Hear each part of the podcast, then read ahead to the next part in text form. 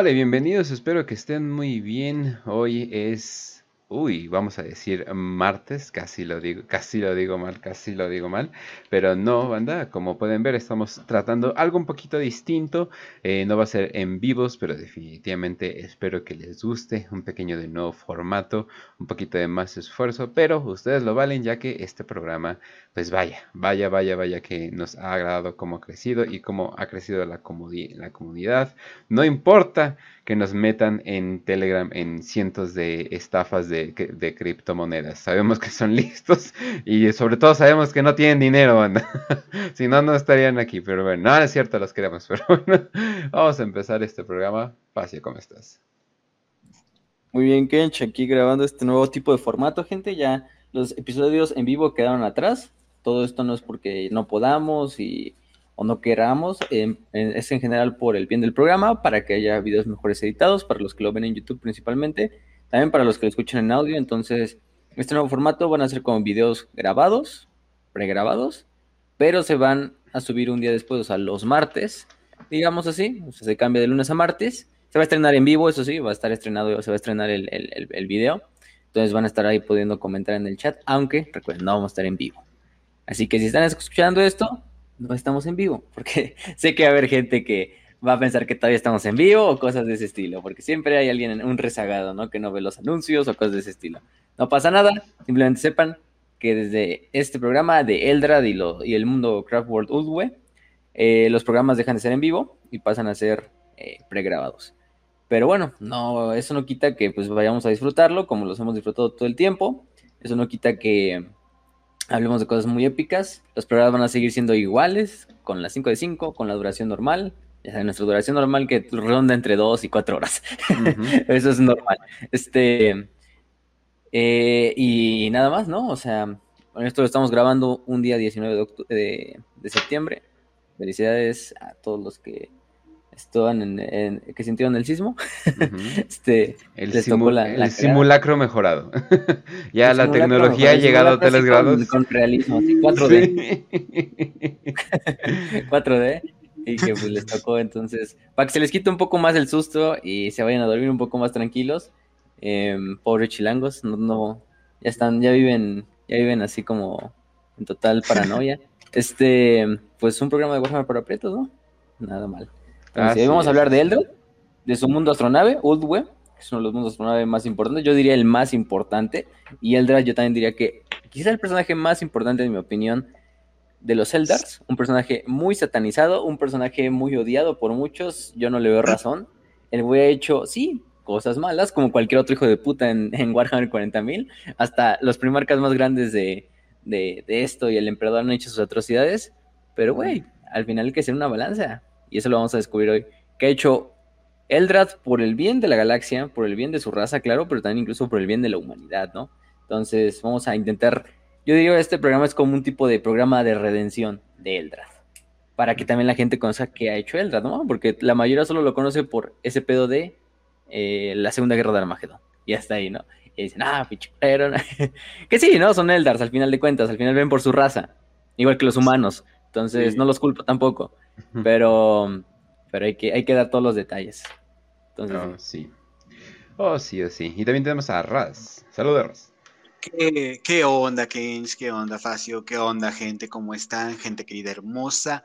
Hoy vamos a hablar probablemente de, del Eldar más amable y honesto que hemos visto con la humanidad.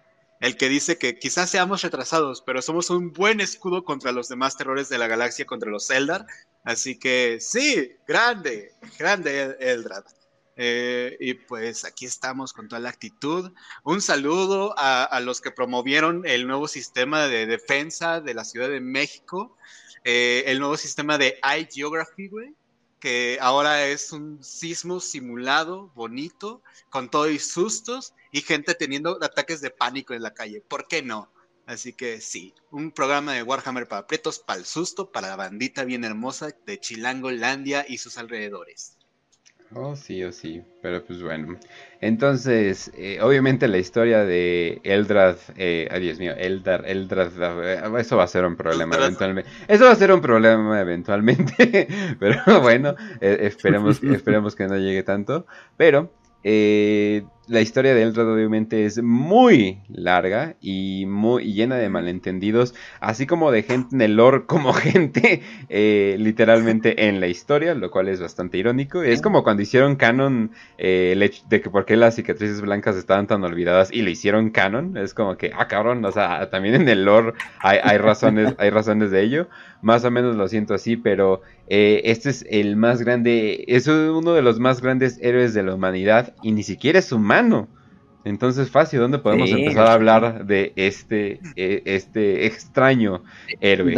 Claro que sí. Hay que hablar de Eldrad. Eldrad Ultren, ese es su apellido, por eso luego lo encuentran así, gente. No es que tenga. Bueno, y tiene otro tercer nombre que no me acuerdo del otro nombre, pero no, no es importante. Este, bueno, el chiste es que Eldrad pues es un vidente. Ya hemos, tenemos un programa entero sobre los Eldars, vayan a verlo, en especial sobre los Asuriani, o sea, de los Eldars de Mundos Astronave. Son los guías de los Eldars en los mundos Astronave, que su principal acción o su principal característica es que pueden eh, predecir el rumbo del futuro, ¿no? Del tiempo, este, debido a sus capacidades psíquicas. Quizá el más grande en toda la historia, y eso es obviamente, o sea, aquí no decimos, no, a lo mejor hay unos más grandes que Eldar, no por mucho Eldrad es el más grande, este, evidente de toda la historia de los Eldars. Este, a la par, bueno, o sea, ya si quieren ponerlo contra un dios Eldar, pues, ah, bueno, ahí no, pero, este, eh, Eldrad sí por mucho es el, que se lleve. si lo piensas de una manera, el vato ayudó a, nacer a un dios Eldar, así que no sé dónde lo pondríamos en capacidades.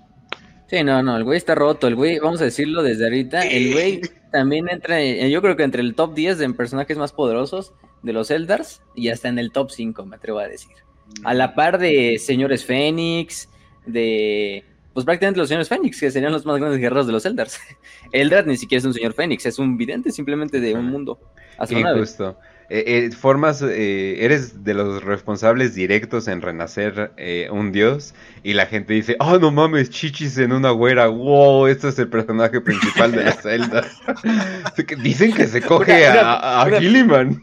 es como, una no. Pinche, una, pinche desconocida ahí que peleaba en los, en los, estos, en los pits ahí de Comorrag, ahí valiendo pito, ahí casi casi este, prostituyéndose ahí en los combates gladiatoriales para ser escogida como el avatar del nuevo dios de la muerte.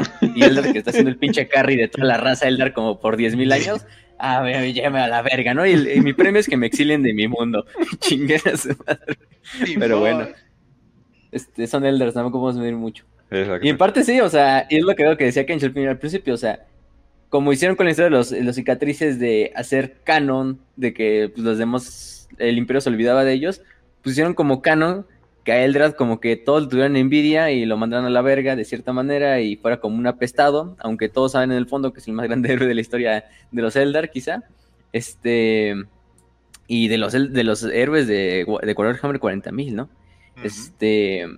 Tanto humanos, Eldars, Necrones, todas las razas que tú quieras. Sí, ha cometido actos atroces, pero pues todos han. Es Warhammer, ya lo dijimos. Todos, todos cometen. No, no sería Warhammer si no cometes algún crimen de guerra, ¿no? O te llevas entre las patas a alguna población eh, que no tiene nada que ver. Este. pero bueno, entonces.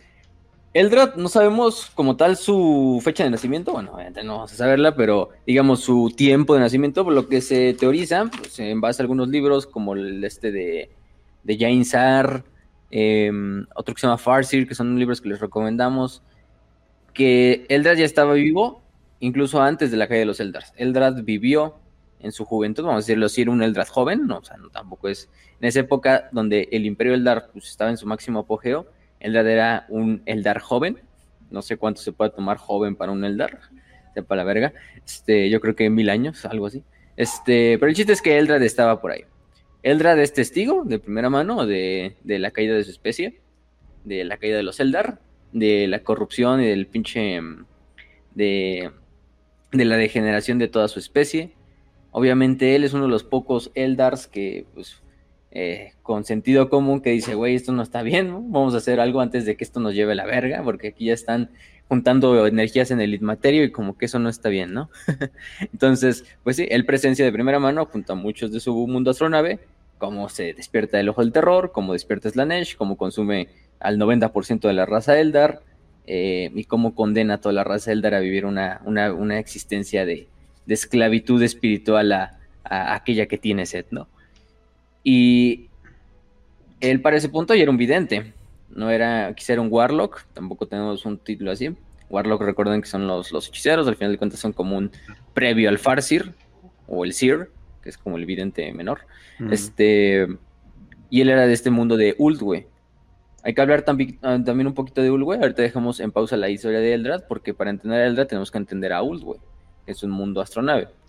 Eh, del cual por cierto, como, nota, como, nota, cultural, misma clasificación eh, de chamanes que tenían eh, los, no eran mongoles, pero eran la gente originaria de lo que sería ahorita Rusia. o sea, ¿Cómo, ¿Cómo se llaman? ¿Pero cuál es el nombre? Escitas, caucásicos, este... Esos, esos, esos menos los caucásicos. Los caucásicos serían como que tenían seers y farseers y todo eso. Y se supone que si eran chamanes eh, que sí se supone que Sí, o sea, que se supone que sabían. O sea, se supone que sabían exactamente eh, qué iba a pasar y cosas por el estilo. Eran como los sabios, ah. pero mucho más místicos, ¿no? Obviamente. Y había clasificaciones. Eh. Como un super. Eh, Nos vamos a Mongola. un, día se un, día se, un día se los decimos, pero eh, Nostradamus es un fraude. Pero bueno, un día les los explico está muy calma. es mucha mamada. Nostradamus sí, es, una mamada, pero, pero bueno, aquí el, aquí es el Drat, hay que tomarlo como uno de esos antiguos, no como Nostradamus, sino como los otros. Pero bueno, el mundo de Uldwe es un mundo astronave, como muchos otros mundos astronave. Recuerden, gente, los que son nuevos en el programa, tenemos ahí un programa. Tenemos el de Introducción a los Senos, donde hablamos en general de los Eldars. Pero también tenemos el de los Eldars de mundos astronaves, los Azuriani, ¿no? Como les decían. Este. Mm, Uldwe, que significa, bueno, el nombre general del, plan, del mundo astronave es Ultanash Shelwe, que abreviado es como Uldwe significa canción de Ultanash. Ultanash, uno de los grandes héroes mitológicos de los Eldars, de los cuales descienden las dos casas más importantes, la de Eldanesh y la de Ultanash. Se supone que los de Ulwe son descendientes de Ultanash, que es uno de los dos, de los dos guerreros míticos de la historia Eldar. Creo que eso lo hablamos en el episodio de Azuriani, también vayan a verlo ahí. Es una historia que se mete en mito con realidad, nos habla de la guerra del cielo, pero mete que Cain y los dioses se pelean entre ellos. Entonces es un mega desmadre. Eso no lo vamos a decir para ahorita. Pero bueno, este mundo eh, es un mundo que alcanza a salir prácticamente pues en último minuto de lo que es el pinche gran nacimiento de Slanesh. Recuerden que cuando nace Slanesh abre como un pinche, eh, una fisura en el espacio-tiempo, crea el ojo del terror, que es una, un, lugar donde se junta la disformidad con el mundo real, y pues prácticamente donde están todo el núcleo de los planetas Eldars, de los planetas importantes, las capitales. Pues, consume el alma de todos esos, para ese punto los, de los Crabwell ya sabían que lo, que tenían que hacer era alejarse más lo más lejano posible de, del centro galáctico, ¿no? Que era donde estaba sucediendo todo el mega desmadre. El peor con Ulwe es que Ulwe no alcanza a salir eh, del todo a tiempo. Ulwe, de hecho, nunca sale a tiempo. Y lo que pasa con Ulwe es que no se queda. No, no es destruido por el ojo del terror ni por el nacimiento de Slanesh, porque ni está tan cerca, pero tampoco está tan lejos como para evitar la, la, el, como el, jalado gravitacional del ojo del terror. O bueno, puede salir de ese como empuje gravitacional, ese es el más grande problema que tiene Udwe. Entonces, para toda la eternidad siempre va a estar orbitando lo que es la, el ojo. Eso trae muchos problemas, estamos a ver, ¿no? Principalmente pues, invasiones, incursiones demoníacas, pedos con los marines del caos, este... Mm, eh, pues que estés ahí al alcance de Slanesh casi casi, eh, de que en cualquier momento cualquier cosa que salga mal en Node, pues condena al mundo astronave ah, pues, a la mierda, ¿no? Al menos otros mundos astronave dices, bueno, están lejos, ¿no? Están lejos del ojo del terror, pero Node sí está cerquísima. Pero la otra bendición, la bendición, ¿no? es que el, ratio o el, nacimiento de psíquicos, de psychers, ya de por sí todos los Elders son psychers, ¿no? Son psychers de cierta manera, pues, eh, toda la raza tiene ese potencial Psyker latentes, ajá. Pero lo que caracteriza a Ulu es que es el mundo sonave con más Psykers, con más Seers, con más Farseers, con más Warlocks eh, en general, ¿no? Entonces es lo que, digamos, es la gran bendición que tiene Ulwe. Pero también es una maldición, porque al tener una sociedad que, prácticamente es puramente Psykers de alto nivel, que se tienen que dedicar a lo que es el camino de, del vidente, del brujo, pues dejas atrás a los demás caminos, ¿no? Recordemos que la sociedad de Eldar se viene estos como caminos que debe de seguir cada ciudadano Eldar por un X tiempo, una vez que lo completa se va a otro camino, como el del guerrero, el del artesano, el del, el del vidente, eh, el del líder, etcétera, etcétera, etcétera, ¿no? El pedo con los güeyes que muchos se quedan atrapados en el, en el camino del vidente porque pues es a lo que hay, ¿no? O sea, la mayoría de los de los de Ulwe son Swikers de mucho más grande nivel que incluso otros mundos astronave. Y ese es el gran problema porque también la fuerza militar de Ulwe es muy escasa. No tienen como otros mundos astronave, como por ejemplo Bieltan, que es el mundo más belicista de todos los mundos astronave, una gran fuerza militar compuesta por guerreros de todos los templos eh, de los aspectos o de guerreros de aspecto de los Eldars. Recordemos que se dividen como las Howling Banshee, los, los escorpiones, eh, las, entre otros, ¿no? Lo que pasa con Uldu es que hay muy pocos de esos. Entonces tienen que prácticamente defender su planeta con... Si se acordarán en el episodio también de allá de los Azuriani, hablamos de los guardianes, que es como la milicia de un mundo astronave. Prácticamente son los ciudadanos que en tiempos de paz, pues prácticamente llevan un rol civil o en uno de los caminos normales.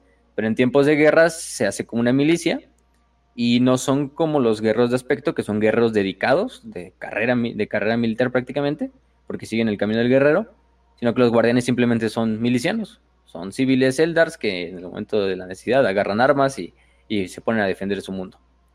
El peor es con eso de que, pues, creo la defensa de, de, de Ulwe depende exclusivamente de los guardianes. Por eso es que los guardianes de Ulwe pasan a denominarse como los guardianes negros de Ulwe, los guardianes negros, los Black Guardians. Este es una variación de este típico guardián que utilizan otros mundos astronave, pero eh, los guerreros, los guardianes negros son un tipo de guardián mucho mejor entrenado, porque prácticamente ahí sí es una milicia 24-7 de tan cerca que está Ulwe del, del, espacio, del, espacio del, del ojo del terror. Y no le piden nada a los guerreros de aspecto, ¿no? O sea, estos güeyes son guardianes a final de cuentas, pero están tan bien entrenados porque Ulwe tiene que estar en constante defensiva y no tiene, digamos, gente para otros, para los, para los caminos de los guerreros, que pues la gente de los guardianes toman este punto de, comparación y ellos se convierten en uno de los más grandes guardianes, quizá los mejores guardianes que hay en toda la, en, en todos los mundos de astronave, ¿no? Entonces, mm.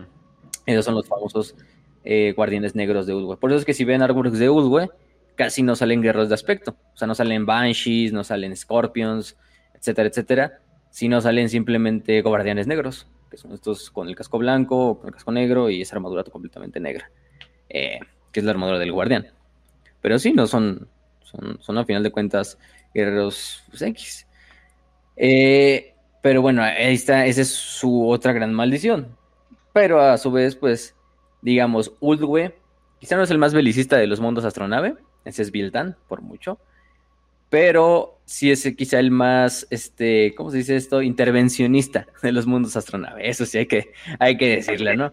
No hay mundo astronave que nunca, este, o haya más intervenido, sea en cosas de los Eldars, de los Necrones, de la humanidad, que Udwe. ¿Por qué? Porque ya dijimos que tiene una gran capacidad para crear Seers, Far Seers, y de ahí crearon lo que es el concilio gobernante en general de todo Udwe, que es el concilio de, de evidentes, el Seer Council este, que en ese tiempo, antes del exilio de Eldrad, bueno, durante prácticamente 10.000 años desde la caída hasta el milenio 41, estaba liderado por Eldrad. Por eso es que podemos decir que Eldrad era el gobernante eh, de facto, eh, no oficial de, de Ulwe. Porque aunque Ulwe no tiene un... Aunque los modos no tienen un gobernante, pues, digamos, pues Eldrad es el más vergudo de toda Ulwe, entonces... Es, sí, es el que más escucha, el que tiene, suele tener la última palabra, ¿no? Y es el que tenía la última palabra. Y aún así lo exiliaron, entonces imagínense, ¿no? Este, no, eh, muy, muy, muy faltantes de liderazgo han de estar los Eldars para, ah, sí, córrelo, al más, al más cabrón que hemos tenido en toda nuestra historia. Sí, no hay pedo. Este, este, sí, ¿no? Pero bueno, cada quien.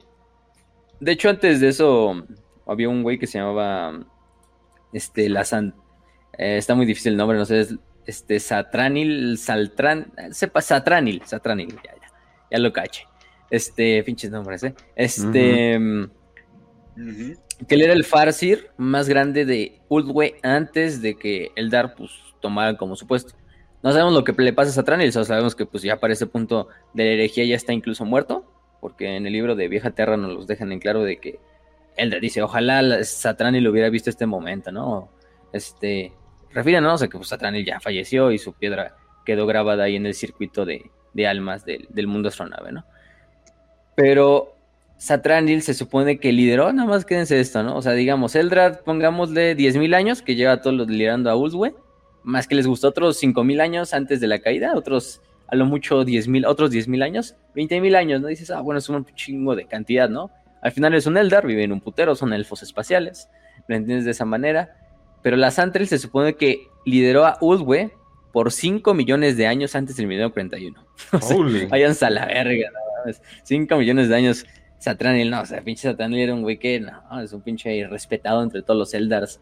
Y a grandes rasgos, incluso como el maestro de, de Eldrad, como su, sí, como su, su tutor.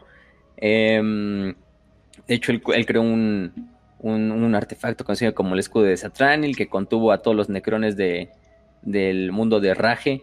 Em, el solo, o sea, con esa pinche chingadera. Se supone que él vio como los, los ángeles, digo, los cuervos sangrientos eh, iban a estar haciendo su desmadre en el 41. Eh, en especial con estas campañas de Dawn of War. De hecho, se le menciona en Dawn of War, en una de las novelas de Dawn of War. Un saludo a Macha.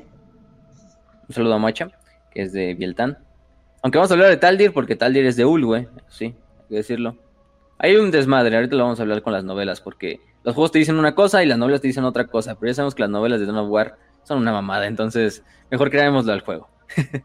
este, sí, sí, sí, créanle al juego, quédense con lo que dice el juego. Dos juegos. Con el fin, final canon de cada DLC, ¿no? Porque sabemos que cada DLC tiene su final canon. Canon, entre comillas. Eh, eso es diferente.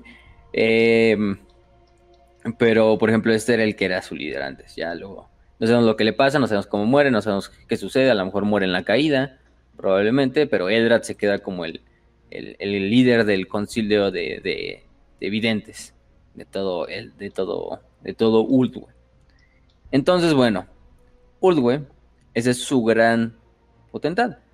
De que a través de este concilio de, evidentes que tienen al más grande de todos, que es este Eldrad, pues constantemente están prediciendo el tiempo. Están diciendo qué va a pasar, qué eventos están dilucidándose en el Itmaterio, qué es el mejor rumbo, en especial, primero que nada, obviamente, para el mundo astronave Udwe. Segundo, para la raza Eldar, para el resto del mundo astronave. Y en general de la raza Eldar, ¿no? Porque nos referimos a Arlequines, Inari, eh, Drukari, y sabemos, ¿no? O sea, sí ha habido conflictos incluso entre Drukaris y, Eldar Sasuriani, pero por lo general como que llegan siempre como un trato así de, no, no hay que darnos en la madre porque de por sí somos muy poquitos y, y nada más estamos matándonos a lo pendejo, ¿no? hay muchos eventos así, de que se agarran a vergazos entre, entre Drukaris y, y Eldars de astronave, pero, pero casi no pasa mayores. Eh, son, son pinches pendejadas. Pero, pero bueno, entonces con eso pues ya pueden dilucidar, ¿no? Entonces ya dijimos, primero que nada, Uldwe, luego la, raza Eldar, más y, luego el bienestar de la galaxia. Y no los culpo, o sea, son Eldars, están, son una pinche raza en decaimiento, que poco se pueden reproducir. Pues es obvio que tienen que defender hasta el último Eldar, sea hombre, mujer, niño, anciano, lo que tú quieras porque pues en el momento en que se vayan muriendo, pues cada vez son menos y no es de que, así como los humanos que son como ratas y nos podemos, se pueden reproducir en el 41 así como, bueno, también ahorita, ¿eh? No, tampoco, no es muy diferente. Este, los Eldars no. Entonces ahí está el gran problema. Pero Eldrad siempre fue de la convicción, o por lo menos vemos que quizá al principio de su vida no pensaba tanto así, lo fue cambiando, en especial con la tragedia de la herejía de Horus, que la única forma para que los Eldar en verdad sobrevivieran para que los Eldar tuvieran una oportunidad primero de subsistir, pulular y finalmente derrotar a Slanesh, que es lo que les importa a ellos a final de cuentas, es con un imperio fuerte, es con una humanidad fuerte, es con una humanidad que hay que ser realistas y Eldar, Eldrad es de los más realistas en ese punto. Lo que debe de suceder es que debemos de tener un imperio y una humanidad porque no hay, otra, no hay otro ser en la galaxia que nos va a traer la victoria contra el caos más que los humanos, los Bonkai, esos changuitos que, que, vimos crecer ahí en las junglas de su planeta conocido como Terra, eh, eh, que fueron pululando y se fueron expandiendo, pues ellos son la única esperanza. Eldar es realista en el punto también de que la raza Eldar es una raza pues, moribunda, una raza en extinción. Es una raza que tarde o temprano si no se ponen las manos a la obra, y primero que nada alianzas con el imperio, pues nada, de, nada va a servir despertar a, esta Iñat, nada de eso va a servir para derrotar a Slanesh a final de cuentas, mientras los demás aspectos del aniquilador primordial, o sea, el caos, sigan viviendo, ¿no? O sea, aparte de Slanesh hay otros tres dioses, ¿no? También no se nos olvide. Este, a los Erdlas sí les interesa más que nada Slanesh, pero saben que para una victoria en realidad final se necesita no solo derrotar a Slanesh, sino a los cuatro hermanos. Quizás algo también imposible, pero... Y de ahí va a venir uno de los principales problemas que va a tener Eldrad con una famosa organización llamada la Cabala, ¿no? Este, y vamos a empezar por ahí, porque es creo que lo más viejo que podemos hablar de Eldrad. Eh, sabemos que Eldrad, pues ya, caen, los Eldar, él se convierte en el líder aparente de, de y la lidera durante el resto de, de, años, de milenios, hasta que llega la gran tragedia de la herejía de Horus, ¿no? Un lugar donde finalmente los dioses del caos tienen una eh, una victoria eh, contra el emperador al corromper a su más grande hijo Horus, al dividir a su imperio, al romper toda su, misión de, purgar a la galaxia de este culto al caos, de esta alimentación a los dioses. Y pues ahí dices, no, ya se fue toda la mierda, ¿no? Eldrad es de los primeros que intenta advertir a los, a los, estos, a los humanos. Y ahí vamos a ser, vamos a ser sinceros. Eldrad quizá es una buena intención, lo malo es que no escogí al mejor primarca para advertirle. Ese es el gran problema. Este, creo que no escogí al mejor. Eldra tampoco podía. la capacidad de un Farseer tampoco es de que le vean los eventos así a tal cual como no va a pasar. Es algo como lo que pasa con Sanguinius, con Conrad Kurz, con su capacidad de ver el futuro. De que pueden ver el futuro, pero muchas veces es como una analogía, es un simbolismo. Es algo que no está totalmente dilucidado, simplemente es algo que puede pasar, que probablemente va a pasar así, pero los detalles no se saben. Entonces, bueno, por esa parte los Eldrad no son muy diferentes. Incluso Eldrad, aunque sea el más grande eh, evidente de toda la galaxia, pues no, no, no puede dilucidar el futuro en todos sus detalles.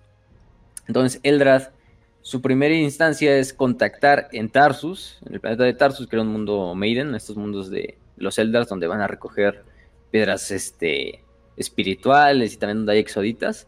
Intenta advertirle a Fulgrim de que no, ¿qué crees? Que pues, Horus tarde o temprano se va a caer. O sea, el más grande hijo del emperador va a terminar valiendo pito. ¿Y tú? No tienes otra más que ayudarnos a evitar eso. Obviamente sabemos que para ese punto Fulgrim ya estaba totalmente corrupto por Slanesh, por la espada Lair, y aparte Fulgrim con Horus, no, no creo. Incluso yo creo que si Fulgrim hubiera estado corrupto, no creo que hubiera creídole a este Eldrad, ¿no? A este Eldrad, perdón. Y bueno, hasta te lo dicen, ¿no? ¿Por qué le voy a crear un pinche seno, no? Este, si ya hemos visto cómo ustedes se manejan. Em, tampoco puedo golpear a Fulgrim por eso. También los Eldars a veces son medio cagados para, para llevar a cabo sus misiones. Son muy crípticos y ese autismo críptico también les termina dando en la madre. Ahorita lo vamos a ver en otras instancias. Pero... Y no tanto con Eldar, con Eldrad. Eldrad sí es muy directo en ese punto, hay que decirlo. Eldrad sí es como de, no, güey, tenemos que ayudar para salvar la pinche galaxia. Otros Eldar es como, no, güey, hay que hacerla aquí, moverla acá para que se termine dando cuenta, ¿no? Y los Eldar esperando así, no, sí se va a dar cuenta ahorita el Monkai, ¿no? Y de repente, dicho Monkai los termina matando porque no entendió lo que querían decir, porque los Eldar no, no se dieron a entender, chingada madre, porque empezaron con, sí, hablan muy extraño. Hablan sí, no, o sea, de hecho hay un evento y hay que hablarlo, es el de cuando Ferrus. Es una historia que muchos no conocen porque creo que casi no se habla en el, en el este, en, pues en, general en la herejía. Es una historia que viene creo que en la antología de, de este emperador, de los hijos de, de, Primarcas, perdón. Este, es, ahí viene esa, esa, ¿cómo se llama? Se llama Fit of Iron, así se llama la, novela, es una novela corta, en la cual Ferrus, este, eh, lleva a cabo una, bueno, junto a los salamandras, lleva a cabo una, y la Guardia de la Muerte lleva una campaña en un planeta durante la Gran Cruzada, conocido como 1544, eh, en el cual están luchando básicamente contra Eldars. Es un mundo contra Eldars, pero lo que ha dado es que los que están llevando a cabo esa guerra, o sea, los que están liderando la, guerra por parte de los Eldars, o esa batalla, son Eldars del mundo Uldwe. No liderados por Eldrad, o sea, más bien como que se salen un poquito del pedo de Eldrad. Probablemente Eldrad también sabía. ¿Qué creen? Acabo de ver que Ferrus es uno de nuestros principales instrumentos para evitar que también la herejía, para que el imperio se vaya a la mierda, ¿no? Entonces vayan a avisarle a Ferrus. vayan a avisarle a Ferrus y convénzcalo de que, pues, güey, este güey tiene que trabajar con nosotros porque si se viene esta mierda nos va a llevar a la verga a todos, ¿no? El peor es que los pinches Eldars, a los dos que manda, que son dos Sears, este, como que están bien autistas y dicen, güey, ¿cuál es la mejor para decirle a Ferrus? Nos presentamos, intentamos hacer como una plática, así como le hicieron con Fulgrim, así de contactarlos, decirle, hay que hacer un punto de reunión, una mamada así. No, güey, hay que atacarlos, sí, a huevo. hay que atacarlos para, para dividir a la legión y que se alejen de su primarca y a su primarca poder como secuestrarlo llevarlo a un lugar secreto y ahí contarle el plan. sí, y tú dices, mames, no mames. pues, o sea, el plan tiene buenas intenciones, pero es un plan muy puto autista, a final de cuentas. Este, pero bueno, o sea, eso es lo que intentan hacer, sí, o sea, la novela va de eso, de que finalmente lo que hacen los Eldars es como intentar dividir a, Ferrus de su legión, bueno, intentar aislar a Ferrus de su legión, lo terminan incluso como sí capturando, eh, metiéndolo como una visión, pero también se meten en un pedo así súper críptico, así de, no hay que decirle a Ferrus qué va a suceder, hay que ponérselo a través de visiones, que quién sabe si Ferrus va a entender, pero vamos a ponérselo a través de visiones simbólicas y mamadas. Este, porque ya lo meten como en una de esta, en una de esta, ¿cómo se dice? Eh, pues en estas visiones, donde le empiezan a enseñar, ¿no? Le empiezan a enseñar de, de un monstruo serpentino, parecido a la, a la víbora esa que Ferrus había matado ahí en, en su mundo natal de Medusa. Luego se da cuenta Ferros de que no es una serpiente con la que mató a Medusa, es una serpiente hasta tipo humanoide. Escucha palabras de, un tal Ángel Exterminatus, el cual no entiende ni madres, porque pues él dice, ah, bueno, Ángel, ah, pues XD, ¿no? ¿Qué es eso? No sé, pero está, está cagado, ¿no? Em, eh, y justamente en esa parte es cuando incluso empieza a, a tener representaciones metafóricas de sus hermanos, ¿no? O sea, a través de ver al Fénix como Fulgrim, de ver el ojo como Horus, así cosas de ese estilo, ¿no? Como lo que han siempre pasado. Este. Y cuando ve la estatua de Fulgrim o ve la imagen de Fulgrim en ese como visión, siente como una sensación de malestar, ¿no? Una sensación hasta como de, sentirse como traicionado. Ferrus como que no lo capta. También, bueno, a quién se le está diciendo Ferrus es un güey de esos que no creo que nada lo tome figurativamente. Es esos güeyes que creo que son muy pinches audios y directos en ese punto, así de cualquier metáfora la va a entender de forma hasta como literal. Y dice, eh, pinche estatua de Fulgrim, ¿qué? este. Y luego pues, finalmente se da cuenta de que, bueno, los Eldars dicen, no, no mames, ¿qué crees que dejamos entrar una chingadera de aquella que tiene sed a, la visión?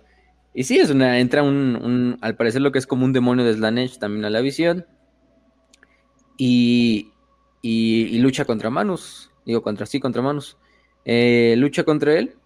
Eh, esta serpiente luego empieza a cambiar de forma y convertirse en algo que él recuerda este, de cierta manera eh, familiar. No le, no alcanza a ver la cara, pero dice, este aspecto de esta serpiente es algo familiar, ¿no? Obviamente sabemos que esto es una visión de en lo que se va a convertir Fulgrim, por eso le hablan del ángel exterminatus.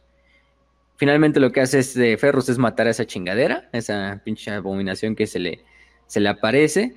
Eh, Aparte también destruye lo que es una visión de como un rey cadáver que está sentado en un trono y abriendo la puerta detrás de él.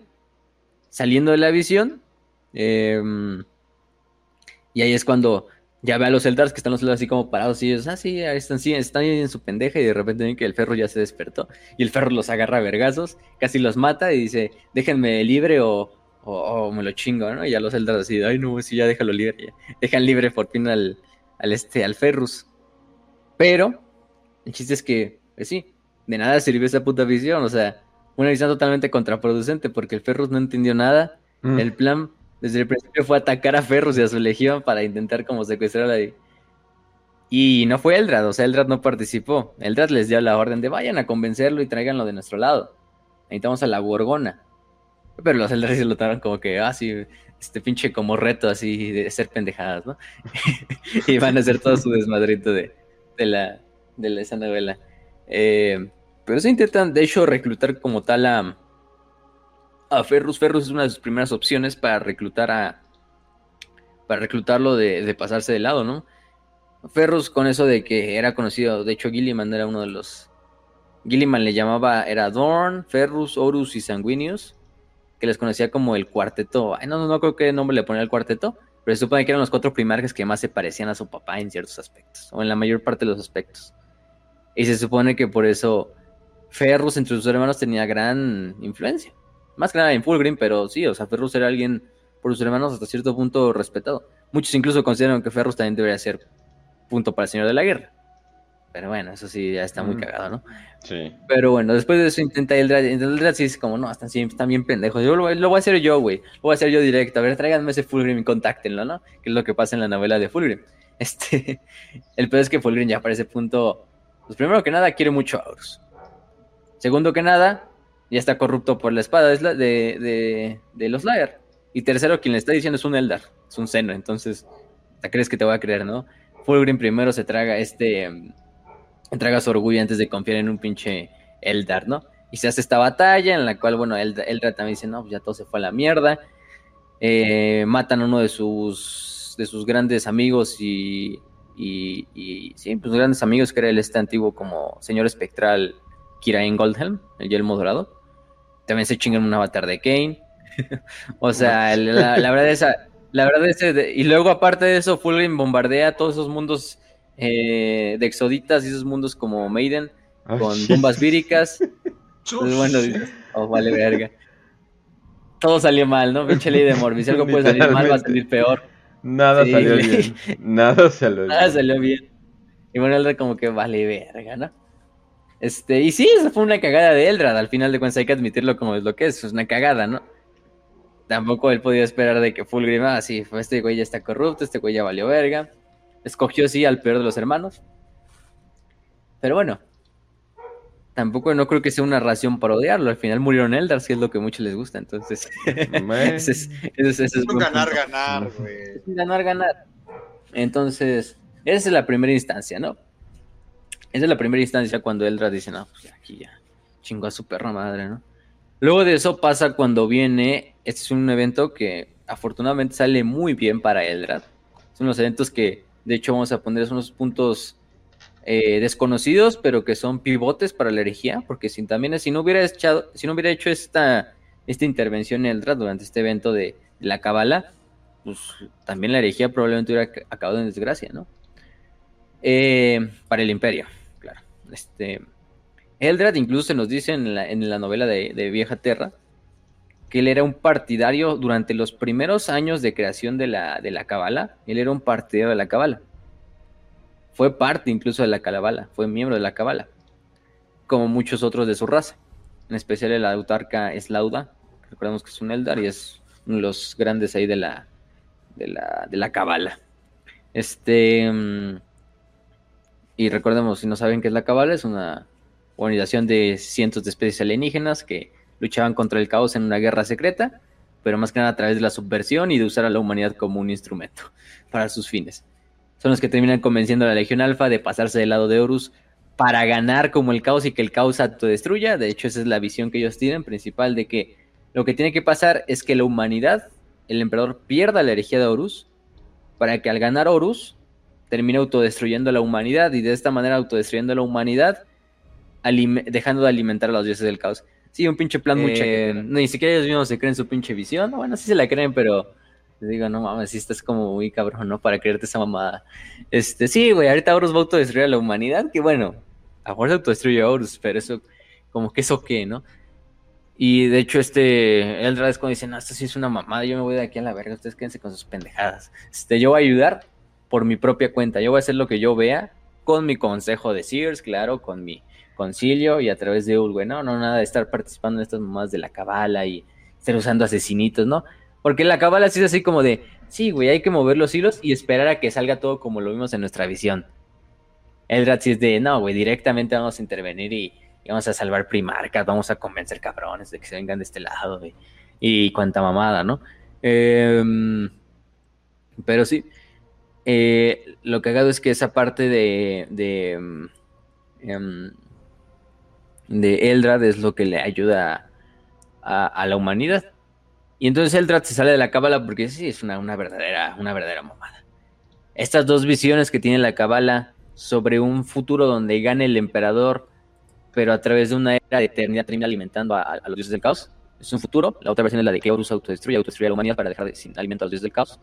Y la tercera es de que, la tercera que, que ve Eldrad, y en la que él cree durante el resto de su vida, es de que el imperio, o la humanidad a través del emperador, es el único baluarte y es el único unidad que le puede dar batalla y vencer al, al, al caos a través de lo que es la.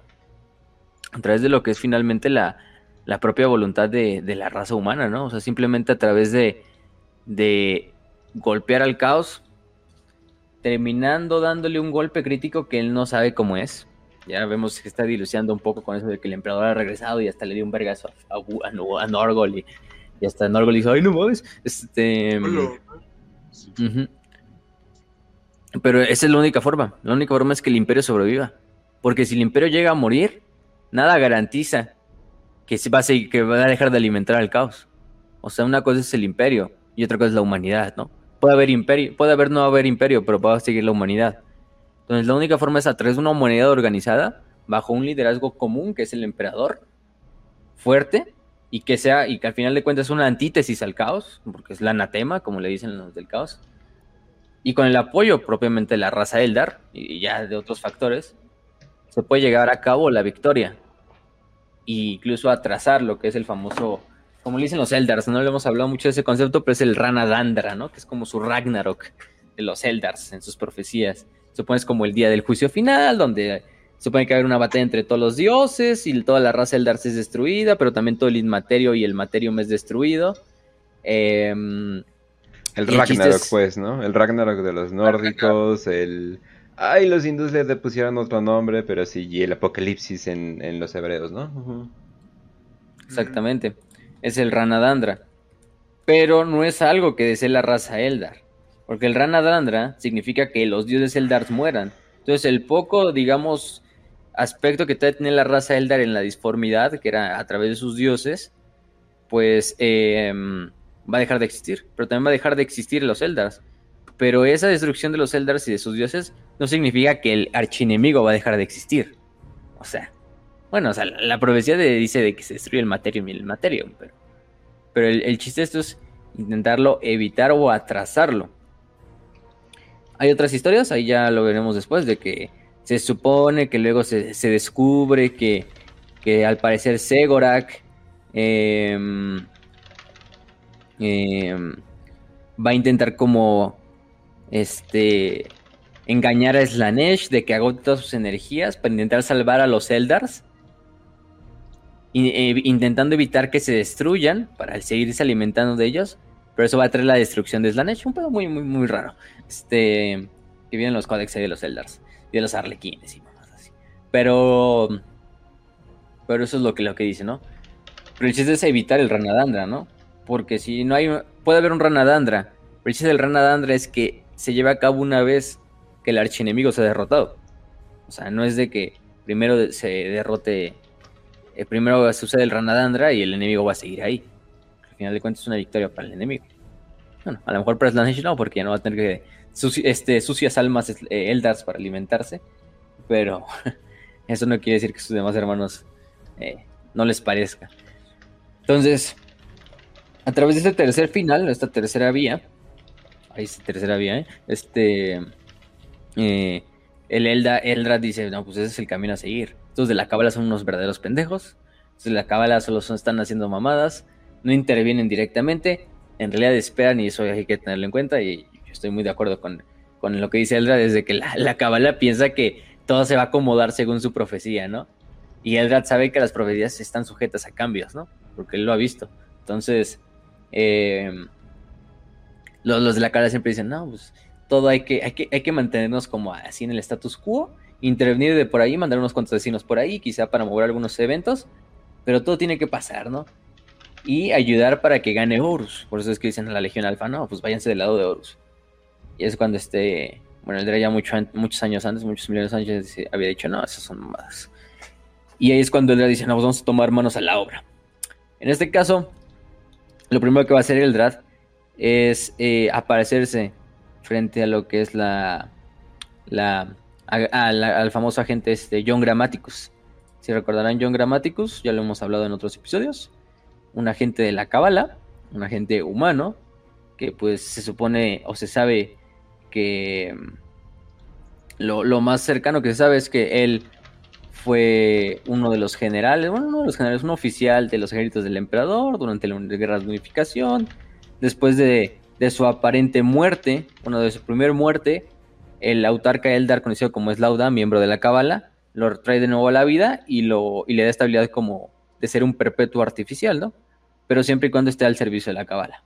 Entonces, eh, se convierte en un operativo de la, de la Cábala. Ya hemos hablado de él, participó en la famosa, esta en esta batalla de. ¿cómo se llama esta batalla? No me acuerdo de la batalla, pero lo que es la novela de Legión. Ahí donde sucede todo este desmadre. Luego va a lo que es este. a Calt, a contactar a su antiguo amigo Old Pearson. Old Pearson sí es un, un perpetuo hecho y derecho, de los originales, vivo desde la época del emperador. Eh, Grammaticus le enseña y le dice, no, güey, tienes que ir hacia, hacia, mm, hacia como tal este, eh, a Terra, ¿no? Llegar en Terra como puedas, ¿no? O sea, me vale verga, pero tienes que llegar a Terra, porque tu destino está ahí. Eh, ¿Quién sabe para qué? ¿Quién sabe por qué? Pero tu destino está ahí. Tienes que hacer algo, Ol. Y Ol si hace su desmadrito, ya lo hemos visto, lo hablamos en la, en la batalla de Calt, en el episodio de la batalla de Calt. Sabemos que después de eso Grammaticus eh, se suicida aventándose de una pinche. de una. ¿Cómo se llaman estas madres? Una airlock ahí de, de una nave de las cábalas, así como de. Ya acabo mi misión y me voy a descansar un ratito, chingue su madre. No, y es porque John ya no quería servir a la cábala. Él dice, bueno, ya ojalá esta sea mi última muerte. Y él es el que espera esta última muerte, ¿no? Y se deja caer al pinche vacío y se muere, ¿no? Después Grammaticus despierta otra vez y se supone que no, o sea, sigue siendo un perpetuo y, sobrevivió a su esta, a su este, al desmadre, ¿no? Después se supone que Gramático descubre la existencia de la fulgurita, va a Traoris a recuperarla, la van siguiendo unos cuantos apóstoles negros de los estos portadores de la palabra, para que él también obtenga este, este desmadrito de lo que es la, la famosa em, eh, fulgurita para, para sus fines para asesinar a Vulcan, ¿no? que era una misión que le había encomendado la, la Cábala junto a Damon Pritanis, que era otro operativo de la Cábala, eh, otro perpetuo, pues. Que, y los dos van, Se supone que van, terminan de hecho llegando a lo que es la. La. La entra se escucha la voz por primera vez de lo que él no sabe quién es, pero en ese momento es Eldrat, sabemos que es Eldar como lector, que le revela de que no, güey, o sea, no tienes por qué servir a estos hijos de su puta madre. Hay un tercer camino. Sí, Horus va. Horus no, no es un. Horus no es una garantía de que el caos va a dejar de existir. Entonces. Em, la humanidad es más que nada un cortafuegos contra el caos. Sin ellos, los Eldar, nosotros terminamos yéndonos a la verga y posteriormente la galaxia, ¿no? O sea, es lo que le dice. Le ofrece a John salirse de la cabala le ofrece dejar de ser un traidor a su propia raza, incluso le dice así, es que John, eres un pinche traidor a tu raza, pero, pero puedes dejar de serlo, ¿no? Hay un camino a la redención. Y es cuando John empieza como a reconsiderarlo y dice, no, pues sí, como que sí. El pedo es ahí lo, lo, este, lo, como tal, este, eh, finalmente lo que pasa es que luego creo que eh, ¿Cómo se dice este desmadre? Se me, fue la, se fue la palabra, se me fue la idea. Se une, ya, ya me acuerdo, se une con este Bartusan Arek. Mm. Bartusan Arek, recordemos que es este portador de la palabra, que pues de cierta manera se mantiene leal, entre comillas, pero quiere asesinar al Orgar, que es una de sus principales instancias, ¿no? John se lleva la, fulgurita Ultramar, ahí le, usan, usa Damon para matar a, a, Vulcan y dársela luego a este Bartusa para matar a Lorgar. Durante esta pinche crisis sabemos que sucede lo que sucede en Ultramar, ya también lo hablamos en el episodio de Imperium Secundus. Eh, este... Eh, y, y lo que hace John en último momento, en vez de matar a Vulcan, al parecer, digamos, eh, es lo que todos piensan, porque lo que usa John es usar la fulgurita para curar a Vulcan de esa como locura que lo, que lo, que lo apendeja durante la batalla. Y todos piensan que está muerto, ¿no? Sabemos que dicen, no, pues parece que ya se murió. Se lo llevan de regreso a, Vulcan, a, Nocturne, ya también lo hablamos en otro capítulo. Eh, allá lo reviven. Y que Vulcan, incluso para ser perpetuo, ya ha sobrevivido demasiadas cosas. Sí, no, muchas pinches No, ahorita con la última novela vamos a ver. no mames, sí, me muero por hablar de eso. De... Magnus ahí, ahí lo dejamos, lo dejamos en, sí, sí. para el episodio de ese desmadre. Eh, no, pobre, pobre Vulcan. Vulcan sufrió más. Este. la verdad. Entonces, pues sí. John utiliza en su último momento, en un último camino de la redención, utiliza la fulgurita para curar a Vulcan en vez de matarlo. Es lo que pasa. Después de eso, al parecer, John se despierta en un mundo astronave donde está tenido por Eldars. Damon le informa de que, no, ¿qué crees, hermano? No estás en un mundo Eldar, simplemente es una ilusión. Em, es, una, es una ilusión hecha por sí, una, una como una base Eldar de que le pertenece a la Kabbalah, a final de cuentas que hace como una ilusión en la cual prácticamente John Gramático está como en un loop, en el cual al parecer está como siendo un granjero, o sea, es una granja y en la cual está ahí durante el resto de, meses y años que, van pasando. Em, incluso le dicen, Damon le dice, no, pues ¿qué crees? Ya eres de nuevo mortal al utilizar la fulgurita y tu próxima muerte, esa sí va a ser tu, tu muerte final.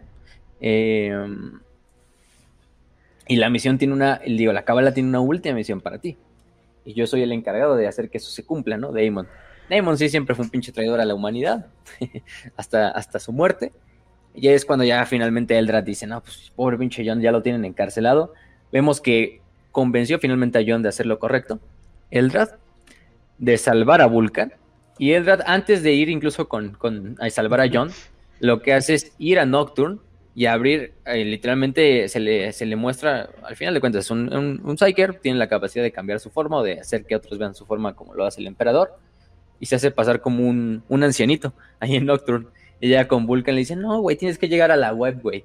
Y, en ese momento es cuando este, tienes que llegar a la web, güey, y, y, prácticamente ir hasta, hasta Terra para, para ayudar a tu padre, ¿no? Que te necesita. Y lo que hace este Eldrad es abrir un, un portal en la telaraña para que este Vulcan y otros, creo que son otros tres salamandras, vayan en Chingaterra, ¿no? Que es lo que sucede en la, novela de Oldard. En este, en este camino a Terra, que finalmente va a terminar con que Vulcan va a llegar a Terra para hacer como el, el. Primero que nada, pues lo más importante es activar ese Doomsday Device que tiene el emperador ahí en el trono dorado. De que si por alguna razón Horus gana, mínimo, si Horus gana, Vulcan activa esa madre y, se hace un agujero negro en Terra que se lleva tanto a, toda a todo el planeta Terra, pero también se lleva a todas las fuerzas traidoras, ¿no? Que están presentes, inclusive a Urs. Entonces esa es el, la principal misión. Luego ver otras, porque también pues el va dilucidando de que Vulcan va a ser importante para la guerra de la bestia, de otras cosas. Que la guerra de la bestia desemboca en muchas cosas.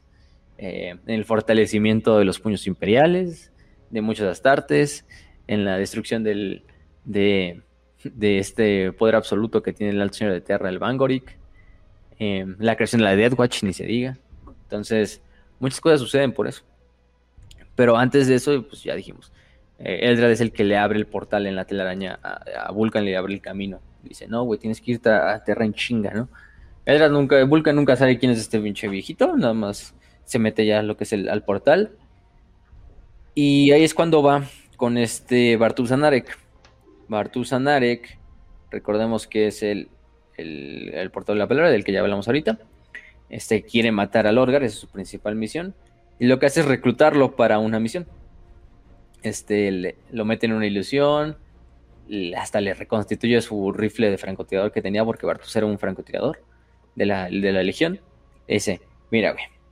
Me tienes que acompañar esta misión. Necesito a alguien de tus talentos asesinos para cumplir esta misión. Y cuando termines tu misión, te libero y aparte te doy la fulgurita y te doy los, los estos los instrumentos para que puedas jurar tu venganza contra tu primarca, que es al final lo que quiere hacer Bastenarek ante toda la ante la herejía de matar al Orgar. Eh, pero antes de eso me tienes que ayudar a eliminar a ciertos sujetos. Y es lo que pasa.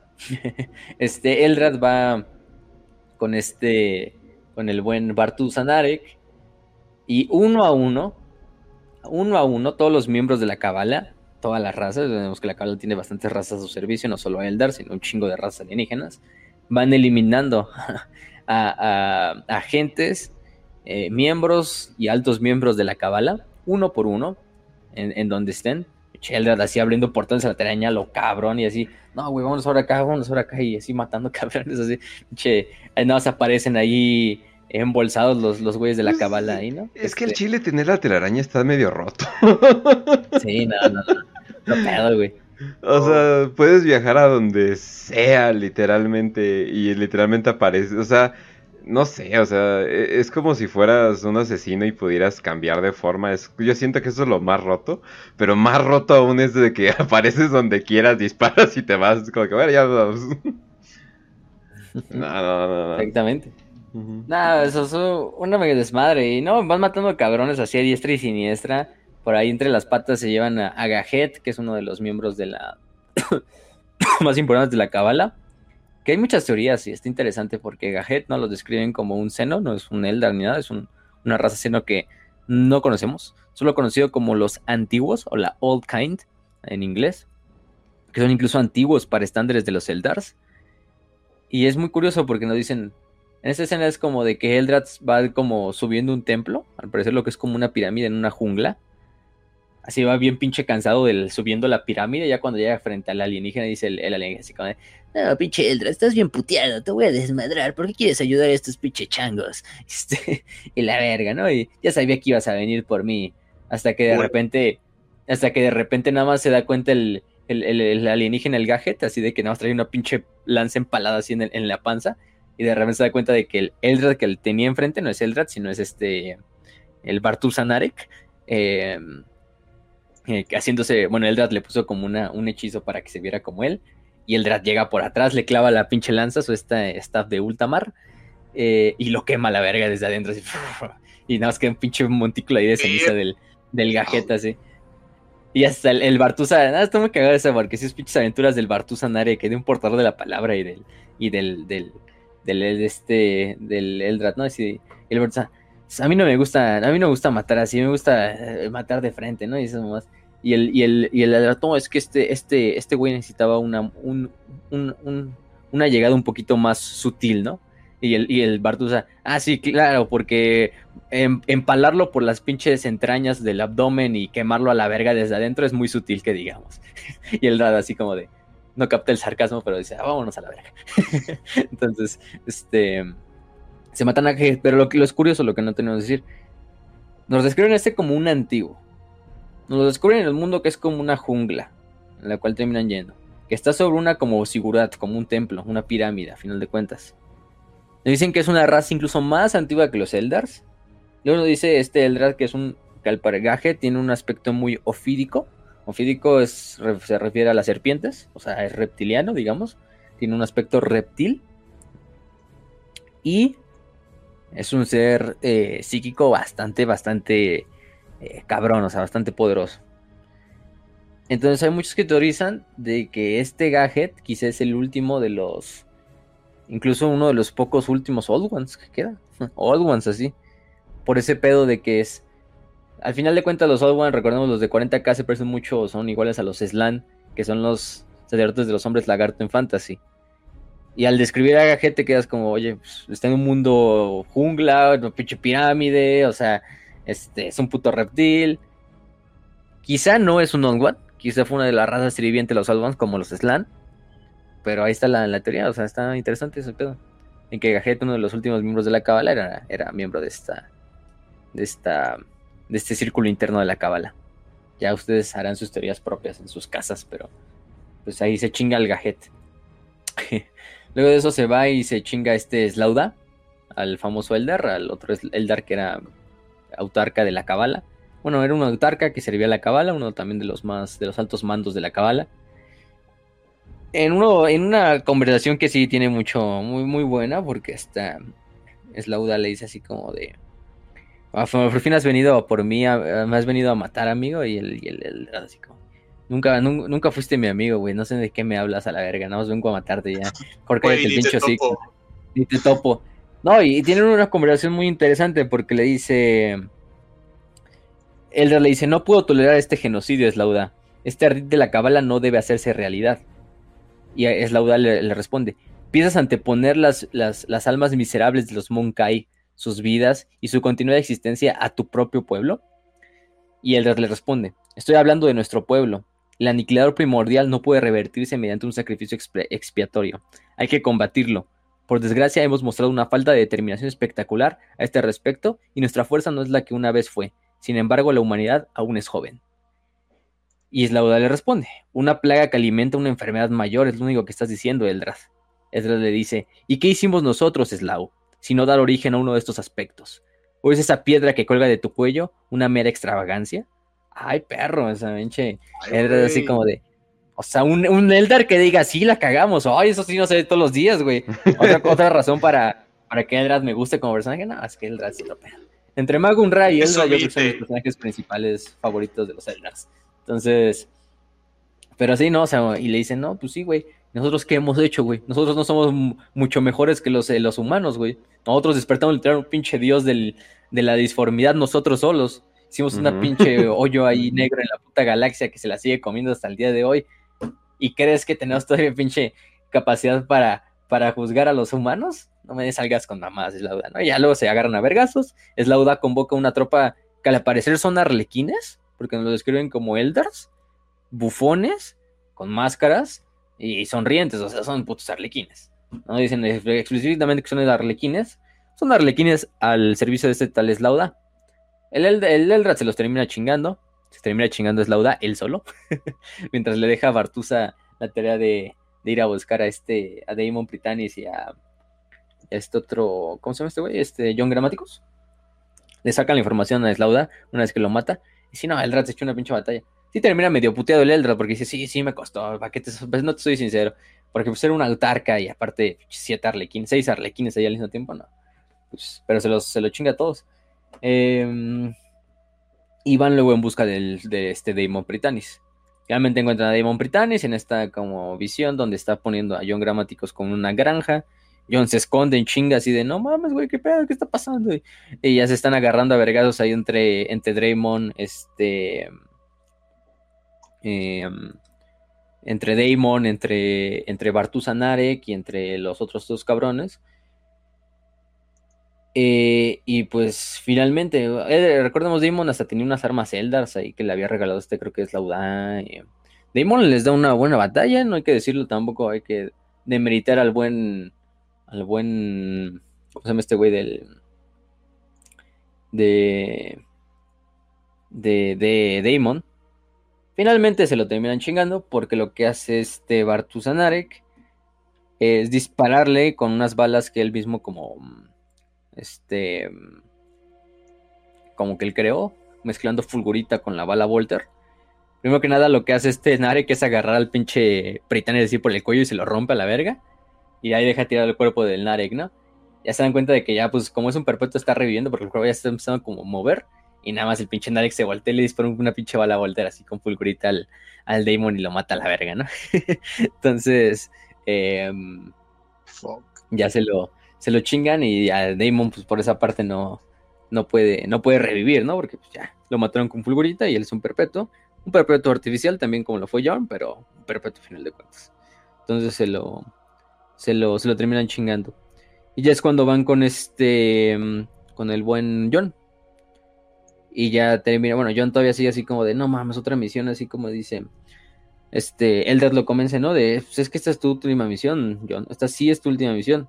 Esta misión probablemente no va a salir vivo. Pero por el bien de tu especie, por el bien de, tu, de, la humanidad y todo lo que amas, es tu forma de redención. Tienes que ir a Tierra, ir con Ol, con tu gran amigo Ol, y ustedes dos tienen un pinche, eh, un... Dice, tú y Ulanius Pearson tenéis un papel que cumplir, uno importante. Y este gramático le responde, que conste que esto no me gusta, nada de esto, de hecho lo odio con ganas. El le responde, es el caos, la voluntad y los caprichos de los dioses antiguos. Lo he visto, he contemplado la caída de mi raza, éramos soberbios, ciegos. La humanidad es al mismo tiempo la mayor bendición y la mayor amenaza para el aniquilador primordial. Vuestras almas, las nuestras, tienen hambre de ellas.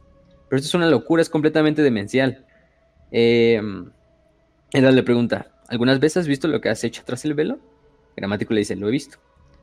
Bueno, eso es lo que le espera a la humanidad si Horus tiene éxito. Los demonios son reales. Los dioses y la magia son reales. Los caminos antiguos han regresado y la llama de la iluminación está menguando. Y Gramático le dice, ¿yo puedo darle la vuelta? ¿Podemos hacerlo Ol y yo? ¿Qué podemos hacer? ¿De qué sirven los hombres contra los dioses? Tu emperador fue una vez un hombre, le responde Eldrad. De una clase al menos. Siempre ha tenido una gran fe en los hombres. Por tanto es apropiado que los hombres lo salven a él. Y este... Lo cual... Y bueno, John Gramático... Lo cual es como... oh, oh, a ver, a ver, a ver. Vamos a regresar tantito.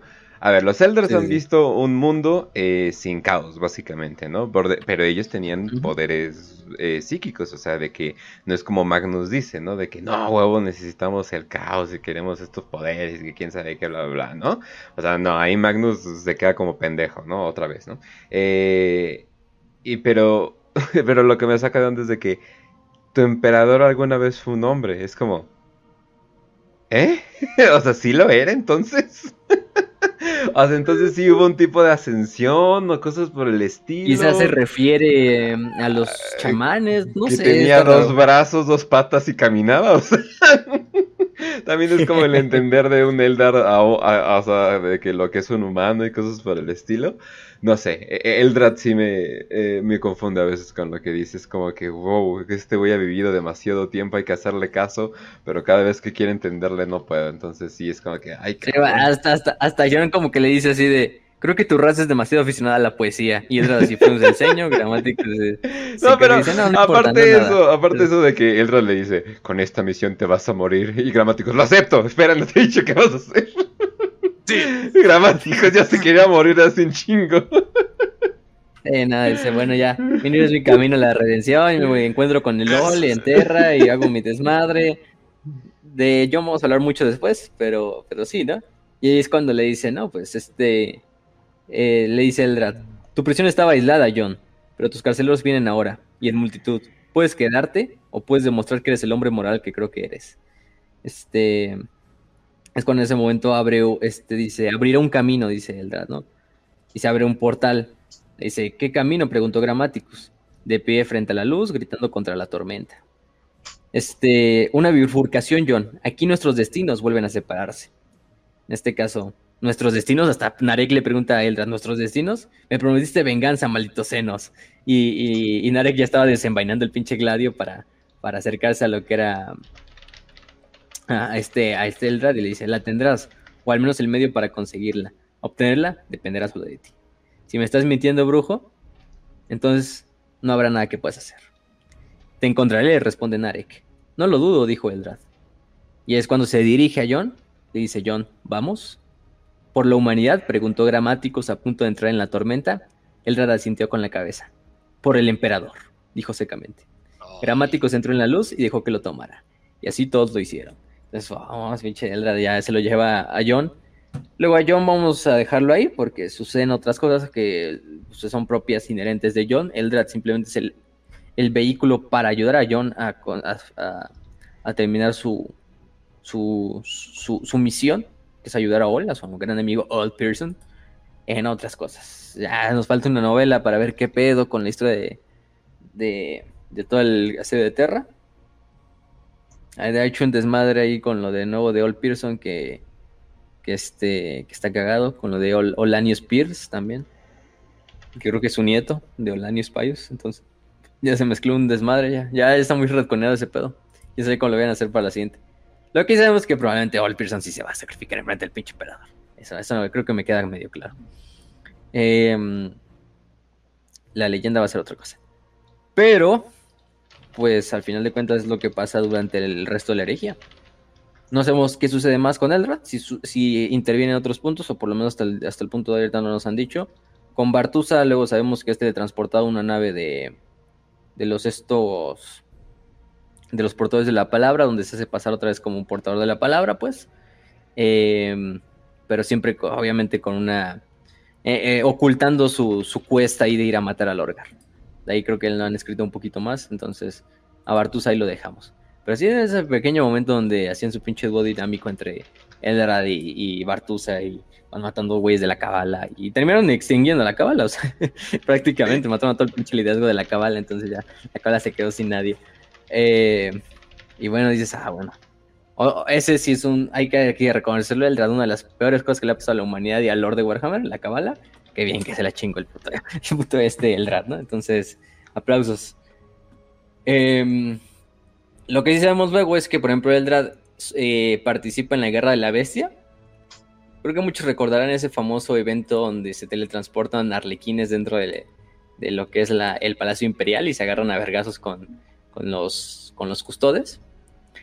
Em, hace un ritual ahí Eldrad y le encarga a una, a una Shadowseer, otra, otra vidente, conocida como, bueno, una Shadowseer de los arlequines, que son parte diferente, son los, los videntes de los arlequines, conocida como la Aerial Rey, que, que, vaya, que vaya al Palacio Imperial y que le avise a este, al emperador de que qué pedo. le, le manda un mensaje al emperador, esa es la, la misión. La manda con una tropa de arlequines, literalmente los teletransporta a lo más cercano que se puede al Palacio Imperial o a la Puerta de la Eternidad para que le lleven este mensaje al emperador. Lamentablemente no tiene éxito, todos los arlequines son asesinados por los custodes. Bueno, son esos momentos donde hasta los arlequines se matan custodes y es ese desmadre que a muchos no les gustó. Pero la Ariel es capturada por, la, por los imperiales, ¿no? Eh, están a punto de, de, ejecutarla. Y es cuando la Ariel es salvada por la intervención del gran maestro de los asesinos Drakan Bangorik eh, y el representante inquisitor Alberitus, que la quieren interrogar. Le interrogan, se la. Mm, le Ariel insiste en que es una misión de paz, que él simplemente viene a, a, dar un mensaje al emperador, personalmente. Finalmente la misión no tiene éxito porque no llega enfrente al emperador. Em, y em, bueno, hay que ver, por ejemplo, Eldrad no los teletransporta a la sala del trono porque es tanta la influencia psíquica del emperador que pues no, no puede hacer un pinche portal ahí, lo tiene que hacer lo más lejano o lo más cercano que se puede y eso es un chingo de todos modos. Por eso los terminan agarrando a los arlequines. Em, y es cuando saca de su, bueno, de sus pertenencias esta la aerial, un diente de, un dragón de Nocturne, que se supone fue un regalo que le dio Vulcan a Eldrad para que vieran que la misión tiene buenas intenciones. Digan, mira, o sea, yo vengo aquí a ayudarlos, vengo a darle un mensaje a su emperador. Eh, esta misión tiene que ver también con el primarca Vulcan. Aquí está la comprobación. O sea, Vulcan y mi, señor Eldrad ya se conocían. Es una misión para acabar con el aniquilador primordial.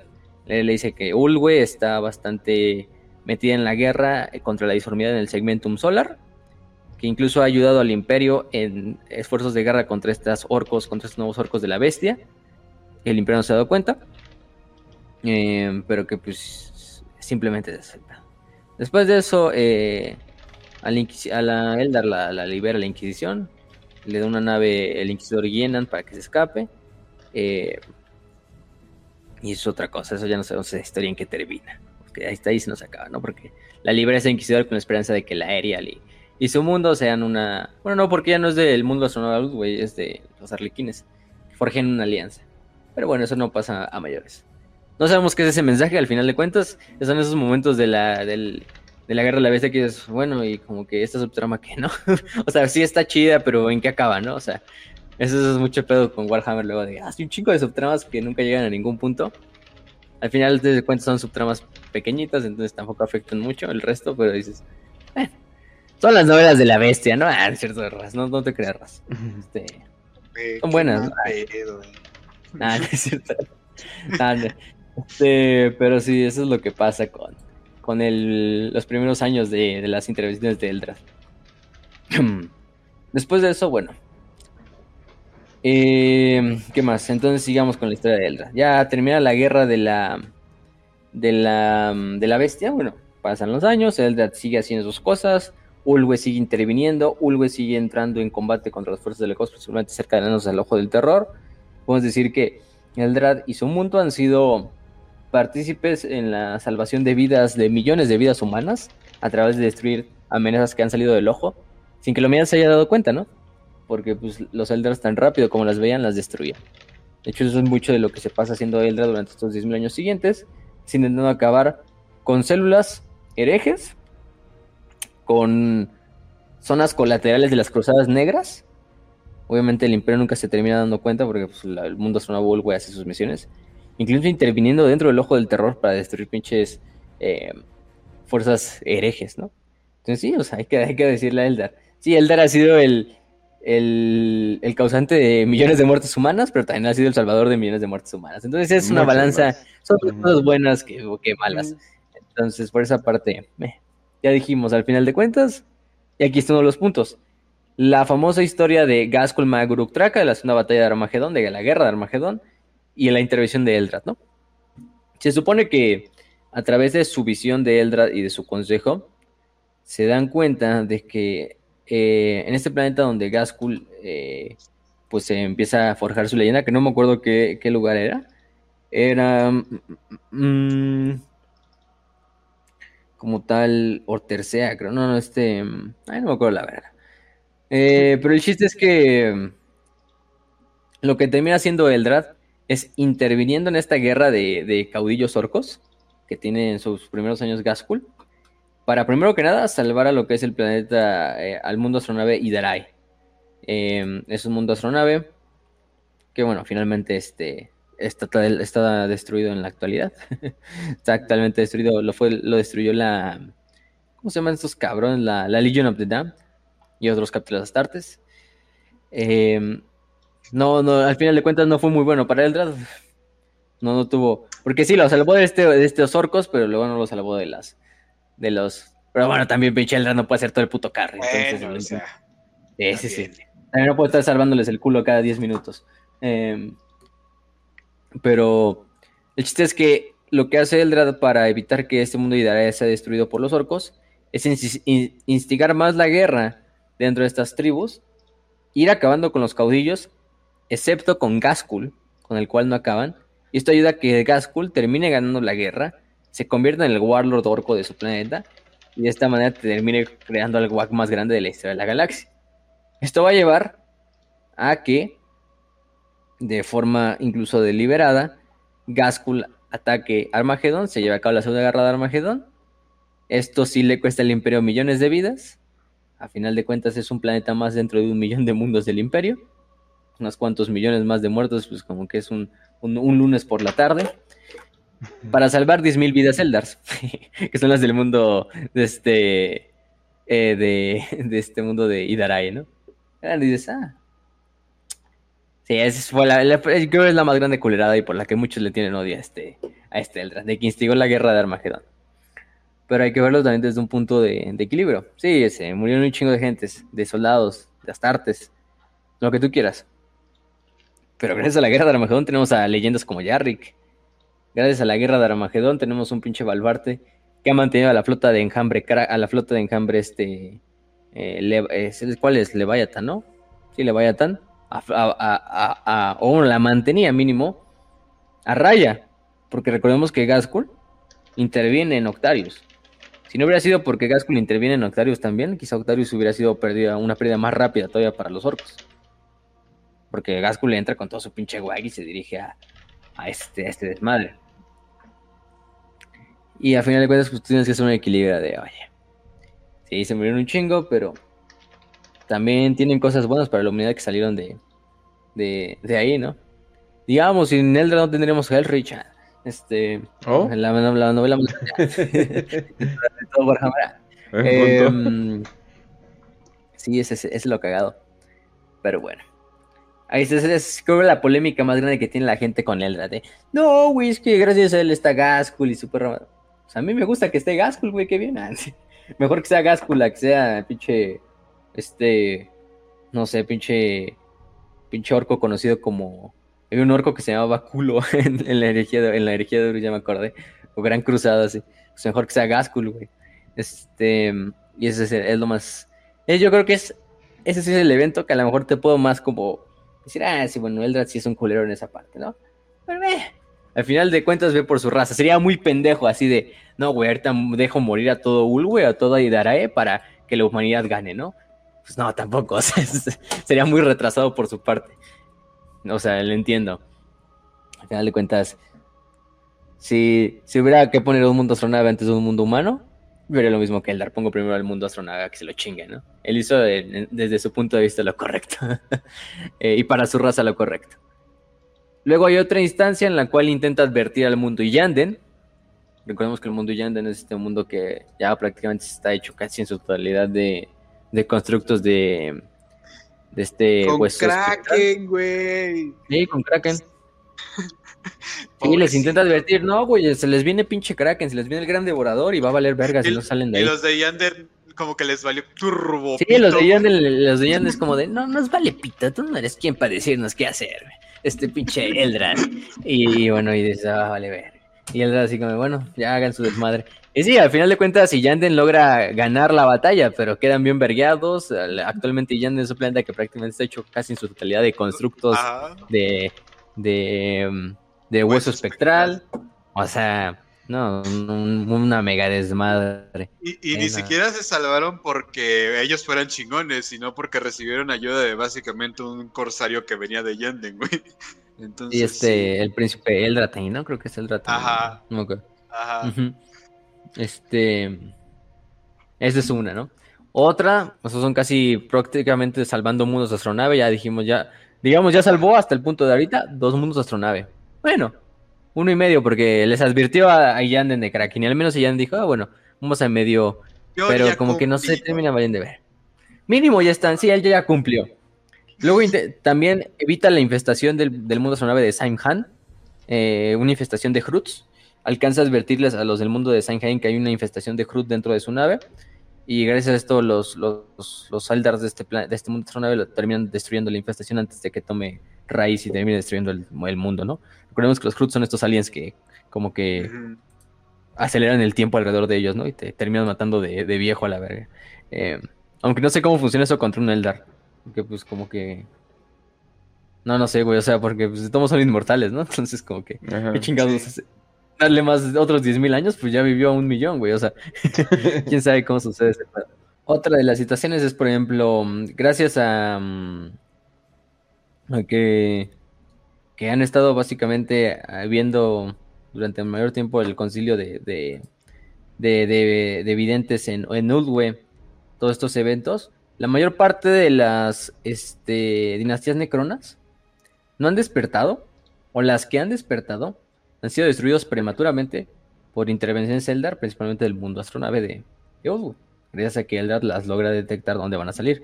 Los famosos días de la sangre, en la cual hubo mm, prácticamente lo que es un, un despertar masivo de Setans, se logró detener debido a que Eldar intervino y supo que iba a pasar esto y hubo una intervención rápida de, por parte del mundo Ulwe de evitar este puto desmadre de los, de los días de sangre. Este güey matando los- dioses derecha e izquierda, casualmente. Sí, no, o sea, este güey dice, no. No, Mandando, mandando a sus gatos así, no, vayan desmadren dioses y, y ahorita me traen el reporte.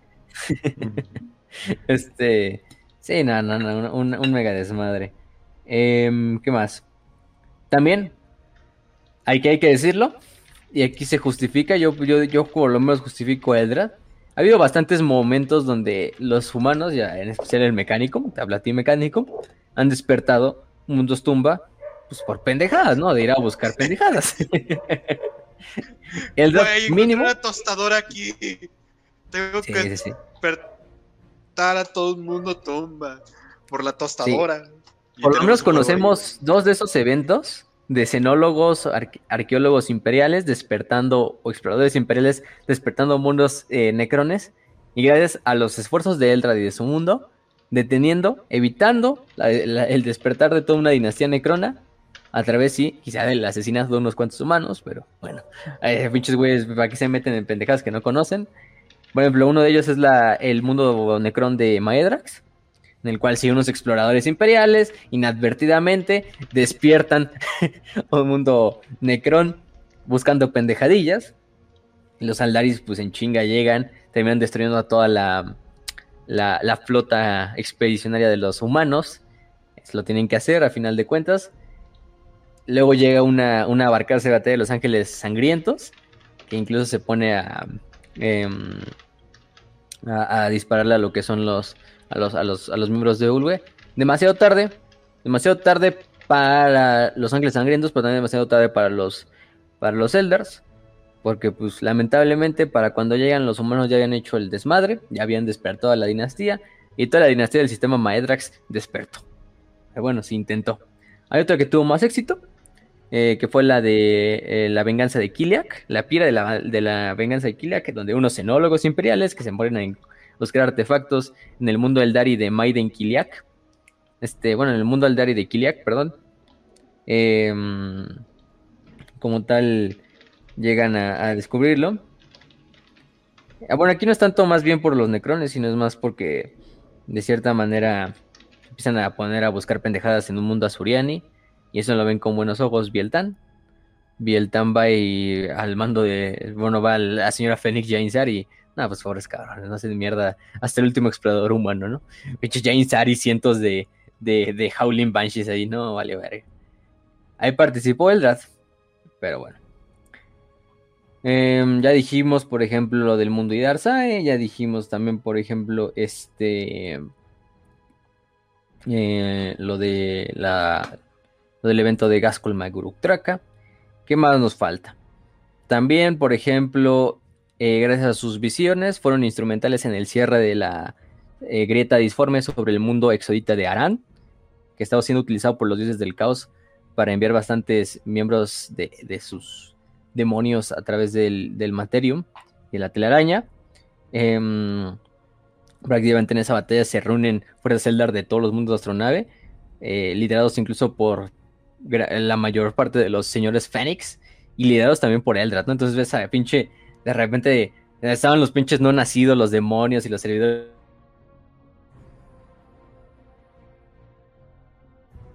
de caos, y nada más de repente vas a caer del pinche del cielo así, a todos los señores Fénix, y a él de medio, no, vete a la verga. En ese momento sabes que la pinche batalla, sabes que sabes que vas a reencarnar en un pinche aborto, aunque seas un demonio. Entonces, pues, terminaron valiendo, valiendo todos los, estos demonios.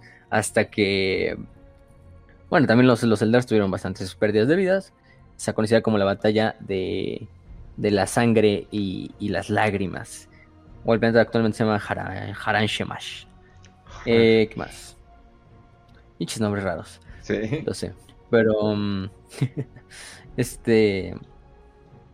¿Qué más? También luego tenemos la famosa. ahorita, lo decimos, eso lo dejamos más al final. Porque hay que, hay que hablar bien de la humillación ahí de Eldrad a, Abaddon. no, pinche hecho mierda, pobre Abaddon, ¿no? O sea, ya no te digo pobre Abaddon, ya cada, todos lo hacen mierda el pobre cabrón. sí, no, no, no, no, pobre güey. Pobre güey. Quizá de los puntos más importantes, y bueno, vamos con eso ya al final de cuentas, que es primero que nada el robo de los eh, cristales videntes, la batalla de Port de Mesnus, la batalla de Bieltan, y finalmente lo que es este, la, el combate con Abaddon, ¿no? La batalla de Ulwe, y bueno, todo ese desmadre. Pero principalmente comencemos con lo que es la, con este desmadre. Eldar durante, Eldar durante la mayor parte de su vida es uno de los principales partidarios, yo creo que incluso el mejor partidario, te digo, porque esta, ¿cómo se llama esta Inead? Eh, no, Inead es el dios, esta, la vieja cosa de... Es... Ibrain, Ibrain. Ah, Sí, Ibrain te digo, es una pinche hija de don, de la, de vecino ahí, de la señora de las quesadillas que peleaba en Comorrag ahí, este, valiendo verga y, no, y Era gladiadora, güey. Sí, no, pues, le rompen la madre a cada rana, ¿cierto? Este, pero Eldrad sí, Eldrad es de los que, güey, es que durante el ciento, putas, toda su vida es de los principales. Eh, Como planificando todo este pedo planificador de, despertar a Inyad, ¿no? De a través de este, el dios que susurra, porque se supone que a través de los circuitos infinitos de los mundos astronaves se escuchan todas las almas, y Eldrad es de los primeros en escuchar como la llamada de esta diosa Inyad, de esta diosa latente que va a traer la venganza de los Eldars él es el que prácticamente va haciendo todo el pinche desmadre, él va organizando todo para que finalmente Iñat regrese, güey. O sea, la verdad, si a alguien se lo tenemos que. Este. Eh, se lo debemos esa, este, a Eldrad. También la creación de los Incarne y de los Inari es gracias a Eldrad. Sin Eldrad no habría ni Inaris, ni Inead, ni Brain, ni Gilliman, por ende. Entonces, pues imagínense, ¿no? Porque él es de los principales que, eh, digamos, llevan a cabo la misión de recuperar estos como cristales videntes. Estos famosos cristales videntes em, eh, que se habían, bueno, prácticamente... Em, eh, finalmente se, logran llevar, a, se, consiguen junto a lo que es el este, mm, a su concilio de, de, evidentes, que bueno, lamentablemente, hay que decirlo, lamentablemente, eh, el concilio de evidentes parece entonces ya no veía con muy buenos ojos a Eldrad. En parte porque muchas de sus últimas misiones estaban llevando peligros innecesarios para el mundo de Uzwe. Aunque prácticamente estoy haciendo carry a toda la raza y prácticamente intentando revivir a la única esperanza de los Eldars. este. Es en una de estas donde finalmente, en la famosa batalla de Port de Mesnus, lo que hace Eldar es como de, ah, estos pendejos no me van a ayudar para nada, yo lo voy a hacer por mi propia cuenta. Y lo que hace este Eldrad es dirigirse al planeta imperial de Pordemestus, acompañado de las fuerzas de Saint y algunas fuerzas de, también de Ulwe. Llevan a cabo lo que es, incluso ni siquiera van con, las, con la intención de matar fuerzas imperiales, simplemente si se les oponen las fuerzas imperiales, sí obviamente entran en combate, pero por ejemplo el planeta imperial pues es un, es un, es un puerto, al final de cuentas es un puerto espacial. Lo que hace Eldrad con todas sus pinches naves es ni siquiera intentar atacar a la flota imperial, sino nada más romper el cordón para llegar en chinga a lo que es la, la, la superficie de una de las lunas, conocida como Coeria, que era una luna de cristal que rondaba el planeta. La verdad, a Eldrad simplemente le importa la luna, porque es un, conducto para hacer el ritual. Eldrad lleva a cabo este, esta pinche operación en la cual terminan desembarcando en la luna con todas sus fuerzas. Ahí es donde empiezan a poner lo que son los estos, donde usan los estos, los cristales videntes para ponerlos en una formación ritual. Obviamente esta luna tiene fines arcanos, fines esotéricos para llevar a cabo el ritual y empiezan a hacer lo que es finalmente la, famosa, la famosa, eh, el ritual de despertar de Inead, de la diosa, de la muerte, Eldar. Y esto es a través de que estos cristales prácticamente se vuelven como unos portales o como unos canales para, digamos, canalizar toda la energía de los circuitos infinitos de varios mundos de astronave y juntar todas estas almas de Eldars fallecidos en un solo lugar, para generar como esta masa crítica que termine despertando a la diosa a la diosa Inead. Y el ritual va bien. El problema es que en el último momento llega el capitán Artemis de la Dead Watch y oh, dice, no, ¿qué cree que le reportan? No, hay unos pinches Eldars y están haciendo una chingadera rara ahí en, en la luna, ¿no? Para mí que están intentando destruir el puto planeta, una mamada así, ¿no? el pedo es que pues llega la pinche Deathwatch así bien autista, así de, no, El, el nivel de investigación más grande de la Deathwatch. Hay unos Eldar y están haciendo unas mamadas. Suficiente razón. Vamos a desmadrarlos. Eldar, ya, ya en el momento que dijiste Eldar en la oración ya me, ya, ya captaste mi atención. Sí. Sí, no, no. Este, Artemis, que también es uno de los grandes vergas de la Death Watch, uno de los grandes personajes de la Death Watch. Este, eh, también líder de una de sus más grandes o legendarias escuadras de, de, Kill Teams, como es la compañía Tertius y la compañía de Talasa Prime. Pues llegan y hacen el mega desmadre. Es una batalla en la cual eh, bien autista los, los, los, es que está bien cagado porque ya los pinches de los Marines así gritando, ya sabes cómo la de guachi, ¿no? Y, nada más directamente hacía desmadrar el ritual así de pa, pa, pa, ni siquiera matar los celdas, nada más de no, dispárale esos pinches cristales, no sé qué están haciendo, por tú, tú mátalos a la verga, ¿no? Este, y sí, es una pinche batalla en la que en la que finalmente se rompe el ritual antes de tiempo, se rompe Lamentablemente Iñat no se manifiesta en el espacio real.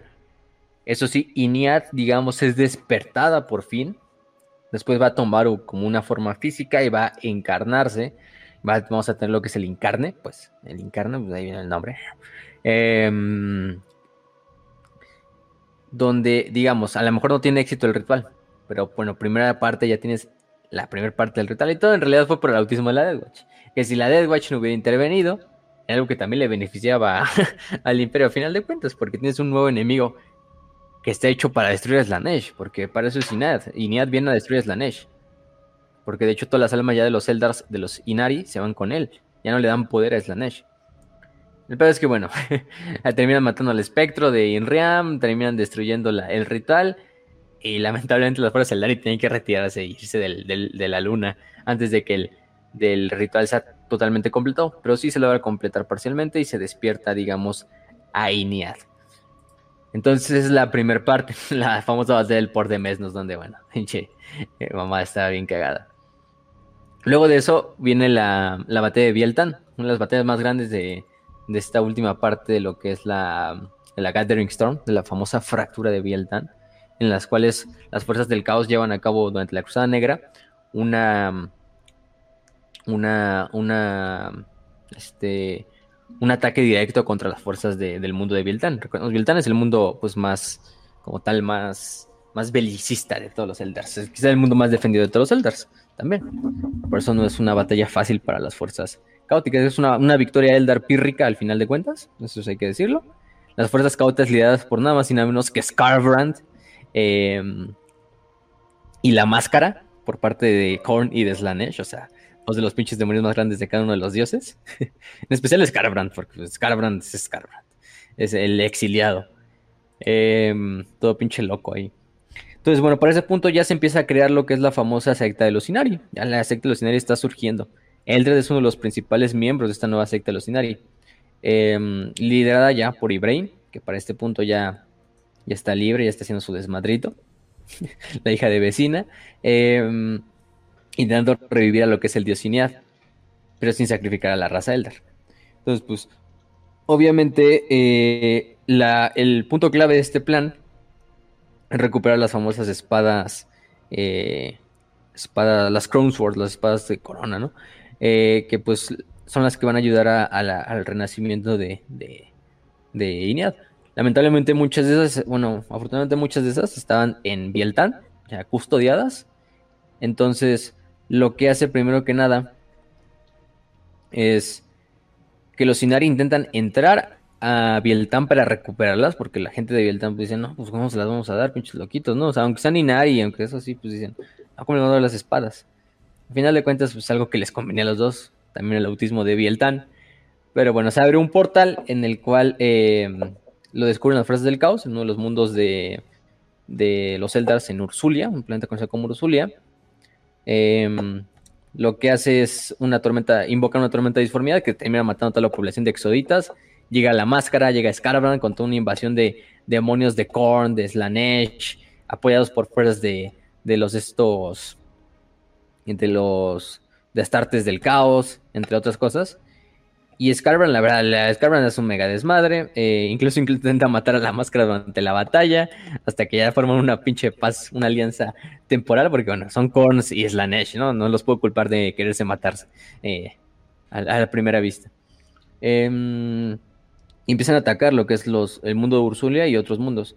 Entonces ahí es cuando la autarca Melinei de, de Bieltan lleva a cabo un contraataque Después de eso logran las fuerzas caotas descubrir lo que es el, portal a la telaraña y entrar a Bieltan. Entonces, bueno, Bieltan lo que hace es eh, intentar cerrar toda la mayor parte de sus portales. Lamentablemente, eh, aún así la máscara logra infiltrarse en el mundo. Eh, hipnotiza a varios Eldar. algunos se convierten incluso en, en vasijas para ser poseídos por demonios. Em, luego, de eso, pues, eh, Korn y, sus fuerzas lideradas por Scarbrand también entran en lo que es el mundo astronave. Se haga una mega batalla donde incluso despiertan al, al avatar de, de Bieltan, que se pone a luchar en combate singular contra Scarbrand. Jain Sar también este, logran acabar con la, con la máscara. Em, lamentablemente para, para Bieltan, la, demonio, antes de ser desterrada por Jainsar, logra infiltrarse en el circuito eh, del infinito y empezarse a comer una a una las almas que estaban ahí, o dárselas a su muestra.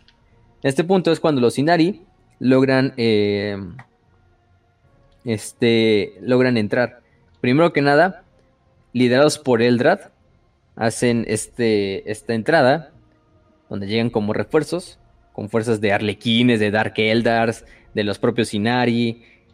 Terminan, terminan sacándola esta. Em, como tal. La, la, batalla. Las fuerzas demoníacas son totalmente desterradas. Y, por esta misma parte, lo que logra hacer este. Em, el, el, circuito infinito es finalmente crear al Incarne a través del sacrificio de las almas que están en el, circuito infinito de Bieltan. Bieltan queda casi totalmente devastado, prácticamente hecho mierda ya eh, en decaimiento total. Pero aquí el punto importante de Eldar es que gracias a Eldar, es gracias a Eldar primero que nada, que las fuerzas Inari pueden entrar a Bieltan y llevar a cabo el ritual para despertar a Incarni y aparte darle refuerzos a las propias fuerzas de Bieltan. ¿Por qué? Porque ahí antes de eso Eldrad hace un ritual con otros tres eh, videntes a los que convence de, güey, hay que hacer esto porque esta es la pinche batalla final para nuestra raza, ¿no? Aquí se decide el puto destino. Si despertamos sin carne esta, aquí ganamos, ¿no? Casi, casi, este, ganamos. Pero eh, Eldrad le dice, lo que van a hacer es abrirme un pinche portal. Pero es un portal cabrón, o sea, ¿no? Ahorita vamos a estar todos por una tormenta disforme. Van a estar fuerzas demoníacas luchando del otro lado. Tenemos que pasar un chingo de ejército por ellas. Así que les confío la tarea a ustedes tres de que la. de que la. de que abran el, portal, ¿no? Mientras yo lidero a las fuerzas. Y sí, los, los tres los tres videntes, aceptan su muerte, incluso saben los riesgos. Dice este. Eldra le dice, no, pues este pinche ritual va a tener mucho, mucho riesgo. Sabemos que los, los, los videntes Eldars, con el tiempo, después de muchos miles de años, van como tal cristalizándose los cabrones. Es como un efecto secundario de, la, de la, evidencia. O sea, van cristalizando hasta el punto de que en algún punto todos los videntes Eldars van a acabar convertidos o muertos. Antes, si mueren antes, pues ya, ¿no? Su piedra se va al circuito o son consumidos por Slanesh. Pero por lo general, todos, sin excepción, van a terminar convertidos en un ser de en una estatua de cristal.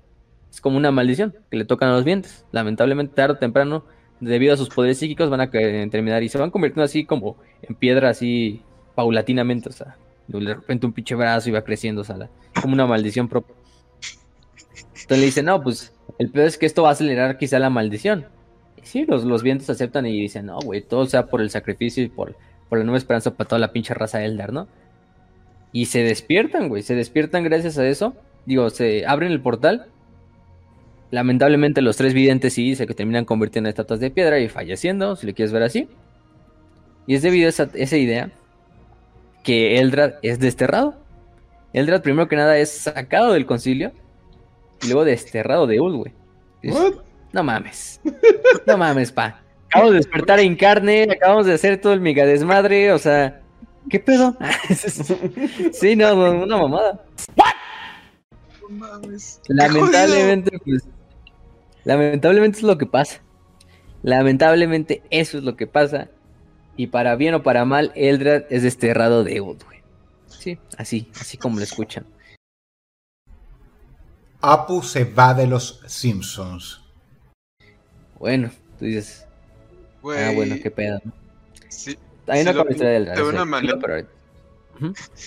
Si lo piensas de una manera, la mayoría de los personajes que mejores ideas tienen, o las más arriesgadas, terminan siendo las mejores, terminan siendo apestados, güey.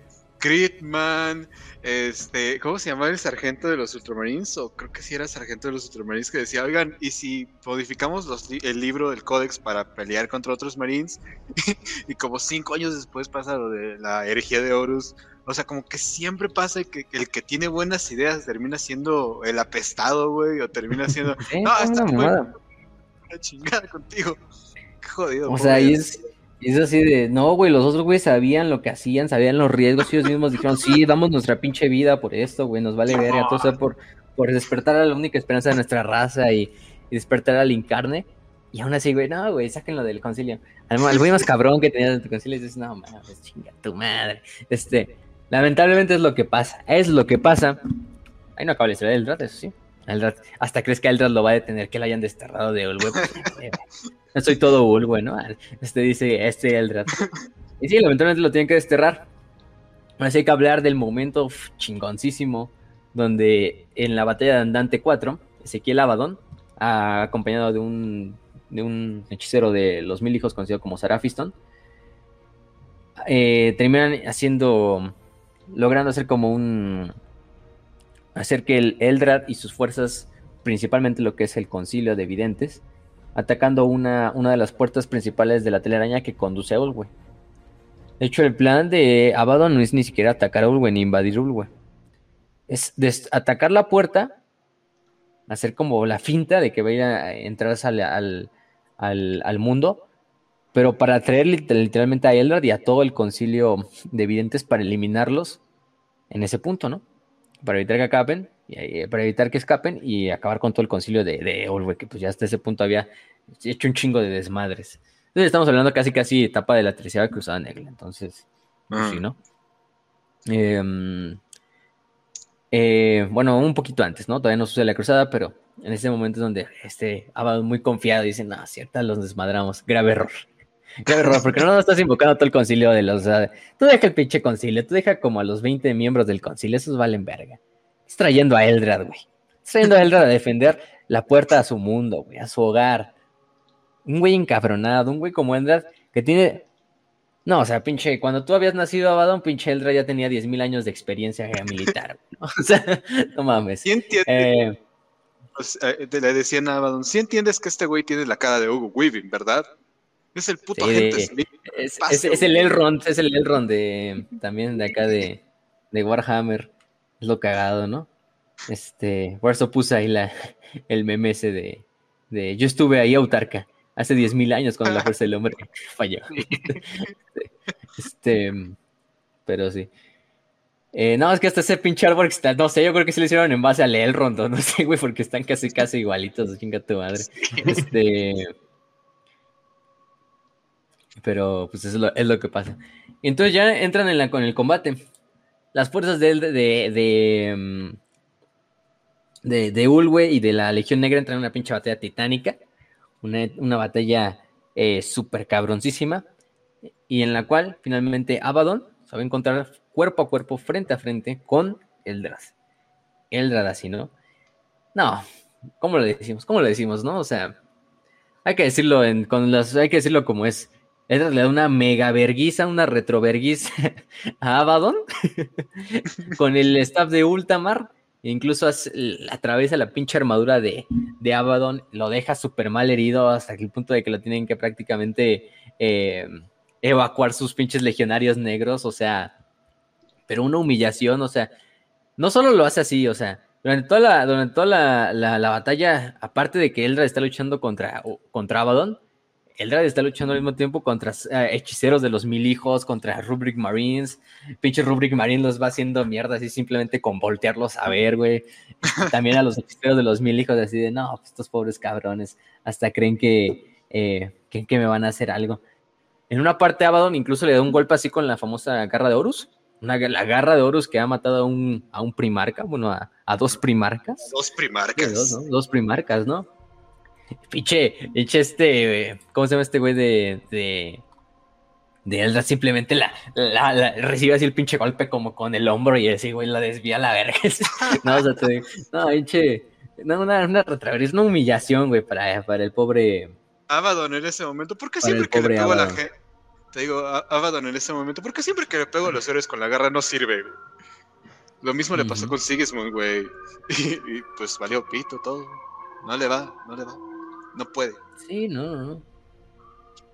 O sea, sí mata a otros, o sea, también Abaddon está luchando con otros videntes y también se lo chinga, por ejemplo, uno lo agarra la- con las garras y lo parte a la mitad de la verga, pero pero bueno, Eldrad, Eldrad simplemente está así de, no, o sea, eso emputa todavía más a Eldrad, es lo que hace que Eldrad, incluso esta Draknayen, la, la espada, el que recordamos es el, el demonio del primer asesinato que hablamos sí, ya sí, ahí, este, que es una pinche espada bueno, o sea, si vemos al Draknayen en la historia de la guerra en la telaraña, vemos que es una chingadera que ni siquiera se puede ver con el rabillo del ojo. Pues vemos que, que, que ahí va él dando el, el, el Abaddon sus espadazos con su pinche danza letal ahí con la, con la, con la Draknayen. Y el Drak simplemente los va esquivando así como si fuera pinche, como si estuviera haciendo este, este sparring ahí, güey, así como si estuviera boxeando, así, ah, sí, güey, eso es todo lo que tienes. Y nada, ya al final de cuentas agarra la pinche lanza de Ultamar, o el staff de Ultamar, así se llama su, su, su, su báculo de este mm, de, del buen Eldrad. Y sí, se la, literalmente se la mete en lo que es prácticamente debajo de la. Digamos, Ay, entre el Dios. hombro. Entre, no, Ah. Ah, Ah, entre el hombro y el cuello, güey. O sea, casi casi así la pinche. Prácticamente así. O sea, hasta le llega la pinche lanza hasta lo que es debajo de la barbilla. O sea, pinche el- abajo queda con todo el puto cuello así hecho mierda, güey. O sea, nada más viendo así como toda la pinche sangre. así, ni puede hablar así nada más de todas las pinches burbujas de sangre. así, en la pinche boca así hasta que, hasta, hasta que pierde el conocimiento y ya se lo tienen que llevar en chingas estos. eh, sus, sus soldados, güey. Y no, bueno. No, una, una pinche, una, una humillación de las buenas, ¿no? Pobre, pobre Abaddon, güey. Entonces, ¿para qué te metes, no? ¿Qué te metes contra ese güey? No, Es sí. todo lo que O puedo sea, decir. No, no le hemos dado, no le hemos hecho tanta justicia al pinche el, al Eldrad, pero pues, el Eldrad, o sea, hay, hay varios lugares, de hecho hay todo un hilo en, en, Reddit así de para que dimensiones la, la velocidad, la durabilidad, la, la, la fuerza del pinche Eldrad. O sea, cuando era joven, cuando fue la caída, no, el güey logra acabar con, con un pinche Keeper of Secrets el solo, güey. O sea, después creo que durante la la batalla de, de, de Ulwe también el güey, el cabrón se chinga. No solo, no solo se enfrenta a Kairos Fate Weaver, sino aparte a otros seis pinches, eh, este, otros seis, este, guardianes de los secretos al mismo tiempo, güey, con todos sus pinches soldados así, el güey. No, o sea, Kairos, güey, Kairos, que pues, Kairos también es de los, Es quizá el de video- güey. o sea, los top de toda la galaxia, güey, ¿no? O sea, Sí. este, por lo menos el más poderoso de todos los hechiceros demoníacos, que ya es un chingo, o sea, es el segundo al mando de Sinches, porque no mames. Entonces, no, o sea, se chingo contra todos esos cabrones.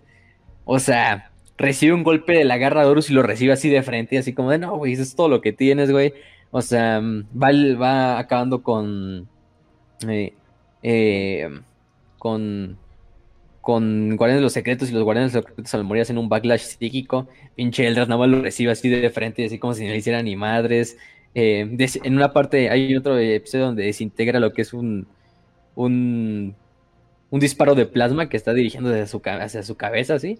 Nada más pinche Eldras lo voltea y pinche se desvanece el, el disparo de plasma hacia la verga. Eh, él es capaz de reducir simplemente con un pinche rayo, güey, esa ceniza. Destruye titanes, ha destruido titanes, o sea, no mames. Eh, sí, una, una, una mega mamada, ¿eh? este. eh, ¿Qué más? Eh, eh, eh, incluso también, por ejemplo, hay que, hay que, que ponerlo. Hay un artwork. Creo que han visto un artwork, muchos, donde hay como Eldars luchando contra. contra mil hijos. Entonces, así como el Magnus y, y hay un chingo de Sangors y de Rubric Marines y de guerreros de Mundo Astronave. Y está Magnus aventándole un rayo. ¿Y quién creen que es el Farseer que está recibiendo el rayo y no solo este, sosteniéndolo, sino más bien haciéndole como hasta regresándolo, güey? O sea, pues es este Elrad, güey. Literalmente re- recibiendo un pinche poder de, de Magnus demoníaco, güey. y-. Y, bloqueándolo a la verga. Con la ayuda de sus fuerzas, destierra Kairos Fate Weaver y un sexteto de, de Guardianes de los Secretos. Su puta madre, o sea. no mames. Tiene la capacidad de conversar con. em, con Gilliman a grandes pinches distancias. eh, la capacidad de tomar diferentes formas. En una parte ayuda a Jainsar, donde se le aparece a Jainsar. Y aparte de que hablando telepáticamente contra, con Jainsar, va dándole poder a la nave de Jainsar. Así porque la nave como que se descompone y, y le va dando pinche poder a la verga. o sea, este. No, un, un chingo de mamadas. Este, telepatía, pues ni se diga. Telequinesis, pues tampoco, ¿no? Ujú. Mm, sí, ¿no? O sea, no, cabrón. Y eso nada más es en, en lo cuanto, en lo cuanto normal, ¿no? Ya dijimos, ¿no? Ahorita hablamos de su equipo, pero, pero bueno, ya vamos a terminar con lo, Te- te con lo último algo, sobre Eldar. Eldar, ujú. O sea, Sí está muy OP el cabrón, ¿eh? Es que es muy OP. te digo que es lo más Sí, sí, sí. chistoso. E- El vato no es como que mamón o al- alardea un chingo de sus poderes. O sea, el vato solamente sabe lo que puede hacer y sabe que quiere usar ese poder solamente para proteger a los Zeldar, que son muy pendejos para protegerse de sí mismos. Y pues están en extinción, güey. Entonces, es como que toda la combinación perfecta de poder, humildad y mamá gallina, ¿sabes? Así que, pinche Eldrad es una verga bien parada. Sí, sí, sí, sí. De hecho, bueno, ya entonces, con eso terminamos que es desterrado. Bueno, ya le dijimos, le, dieron su madre hacia Abaddon. Después de que es exiliado, él forma su propia facción. Su facción actual se llama Los Exiliados. eh. No, no le, no le puso mucho hueco por esa parte. Que son todos los grupos, todos los Eldars que eran de Lulwe. Que cuando No a este. No, a Fars- confundi- a este no Eldar se confundir le- con los otros exiliados. que son Sí, los no, no ex- confundir con los otros. Hay Sí, muchos exiliados. Están diferentes. Se supone que es como una subfacción incluso de los Inari. Y son puros Elders del Ulwe, que que cuando destierran a Eldrad dicen, no, pues cómo van a desterrar a Eldrad, nosotros nos vamos con él, chinguen a su madre. Y este, y se van con Eldrad y, y, y lo acompañan durante todo este desmadre. Eh, este, ¿qué más? Por ejemplo, también reaparece en la tercera Cruzada Negra, donde manda a la Shadow Circe Landry y Velo Walker, que es otra de las famosas Shadow de los Arlequines. Em, a lo que es la, la, la, Cruzada Negra, donde primero que nada eh, le ayuda a Belisario Skull a ir hacia uno de los planetas donde recupera uno de los artefactos. Luego esta va a trabajar, bueno, se reencuentra otra vez con Eldrad y ellos dos, Eldrad y esta y Bill Walker, lo que hacen es van en Cadia en chinga a través de un portal de la telaraña y empiezan a evacuar sobrevivientes civiles imperiales por la telaraña. Mientras está sucediendo todo el desmadre de Cadia. Obviamente no pueden salvar a todos, pero gran parte de muchos sobrevivientes de Cadia se lo deben a Eldrad. Tanto civiles, militares, astartes no, o sea, de repente el llega así con una arlequina así y de repente, no, güey, métanse al portal en chinga, en chinga, en chinga. Y sí, la gente va en chinga así, meterse. Pues y van evacuando civiles y... Sí, no, no, no. Em, mm, también es vital la participación de Bale Walker y de Eldrad en la batalla con Magnus en, la, en Luna, principalmente Bale Walker, porque, bueno, para ese punto Eldrad ya está haciendo otras cosas. Está evacuando civiles también. Eh, y por esa parte ayuda prácticamente a que, a que Gilliman pueda subsistir en esa batalla. Hay que decirlo, Eldrad em, participa en la resurrección de Gilliman de una forma no indirecta como tal, sino mm, prácticamente ayuda también en, la, en el renacimiento de Gilliman a través de lo que es la, primero que nada, pues sí, el renacimiento del Incarne, pero también como mediador telepático entre Ibrain y Gilliman, es algo importante. También le, dice, eh, al final de cuentas creo que es el mismo Eldrad que le dice a, Inari, a este Ibrahim de, güey, tienes que ir a revivir a ese cabrón. O sea, ella es, o sea, por si Ibrahim no hubiera sido, ya, ya luego vi a, a me dijo, ay, ya de aquí, de aquí soy, pero, pero si no hubiera sido por eso, pues también no tendríamos al, buen Gilliman, ¿eh? o sea, hay que se lo debemos en gran parte a, este, a los esfuerzos de... Mm, o sea, pero la cosa con... Sí, sí, e, es que, o sea, por ejemplo, muchos hablan de no, pues, o sea, ¿cómo, cómo chingados es posible eh, eso, no? O sea, de que acepten eh, la ayuda y cosas por el estilo. Y es de que, güey, tienes a Belisario Skull dando el, sí. Y es como que es uno de los más mandamás que hay. O sea, inclusive aunque la Inquisición llegara y fuera un poquito terca, será así como que, güey, estamos reviviendo a Gilliman, así que dejen de mamar. Entonces, siempre hay como que esta controversia de que cómo el imperio lo dejó. Y es como que el imperio deja pasar un chingo de cosas si le conviene. O sea, pero un chingo de cosas. Entonces, sí, no mames, no mames. Sí. Sí, no, o sea, este güey, pues ya dijimos, asiste en la resurrección de Gilliman. También salva, salva a Ibrain, a final de cuentas, también durante la batalla de Bieltan, porque también los evacúa luego con este pinche portal donde se congelan, no sé, cristalizan los, los Farsirs. No, o sea, sin él no tendríamos ahorita pinche Indomitus era. casi, casi también. Y bueno, su último, última batalla, que por lo menos conocemos, porque bueno, hasta novena edición, que es el último códex que ha salido, aparte de que ya tiene su facción propia, es la famosa batalla de Ulwe. Bueno, la batalla de Ulwe se escribió en la octava edición, pero bueno. Después de que esto, la batalla de Ulwe es una batalla donde finalmente las fuerzas demoníacas ya pueden invadir, invaden una Ulwe eh, sin defensas, logran entrar en lo que es el, domo de los portentos de cristal para, mm, pues, desmadrar el planeta. Y es cuando de repente, pues, como si fuera la pinche marcha de los Rohirrim, de repente llega Eldrad con todos sus, sus exiliados y, pues, a defender casa, ¿no? defender mi hogar y chinga llega y se desmadra Kairos y se desmadra seis guardianes los secretos. Hay nada más. Algo tranqui, algo bien. Casual. Algo tranqui. Algo, algo casual. No, nada, nada, nada que decir. Ay, también con un chingo de Elda, de Arlequines y nadie. No, pero bueno, Elda de la mayor parte es el puto carril solo. Este. Y, y logran defender Uldwe. Aquí hay algo cargado. En las sesiones pasadas, en especial en la mm, sexta, eh, se nos decía que Eldrad había muerto durante la tercera cruzada negra en una fortaleza de piedra negra. No se especifican es cuál, pero se supone que bueno. Bueno, eso fue previo a la sexta edición. Es lo cagado. ¿Quién sabe por qué decidieron escribir eso? Nos decían que incluso el alma de Eldrad era consumida por Slanesh, que su quedaba creo que un pedacito de una piedra con un resquicio del alma de Eldrad Eso se retconió, quién sé quién fue el autista que de repente dijo, ay, sí, ya se murió. Este, ya en la sexta edición del Codex Zelda ya fue como de que, no, no, no mencionan nada de eso, no vuelven a mencionar nada de esa mamada. Y Eldrad sí lo describe, y eso ya como lo que podemos extrapolar hasta la novena edición, que es la actual, de que Eldrad sigue vivo, sigue actual, pues ya acabamos de decir todas sus, estas famosas hazañas hasta el día de hoy, hasta la era Indomitus. Pero sí, que mucho de esto ya, es, digamos, Eldrad se encuentra en sus últimos años, sus últimos siglos, si lo quieres ver así. Porque, digamos, durante esta última parte de sus, sus viajes, y en especial de la reencarnación de, de, de y la aparición del Incarne, el proceso de cristalización se aceleró más en Eldrad. Y Eldrad, pues, está vivo, pero cada vez más lentamente eh, cristalizándose. Hasta Pero, el punto de que, bueno, pero aún así ya duró un chingo, luego, o sea, ¿no? eh, aún así ya duró un chingo, güey. O sea, de todos modos ya duró un chingo. Quizás porque ese Eldrad y su gran capacidad psíquica lo mantiene todavía a flote, pero sí, el güey ya está en proceso de cristalización también.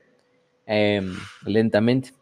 Él lo sabe, él sabe que le va a llegar a su fin, pero bueno, hay que, hay que irlo de la forma más pinche macha posible y, y no sé, güey, chingándonos a, a, um, a Inkari o una puta mamada, vas a verlo, así que se, se va a ir. O, o, ahí luchando contra Slanesh, no sé, ves que la última espada de estas para revivir a, a Ineada está en el templo de Slanesh. Un buen final, ¿no? no yo creo que sería así, ¿no? De pinche.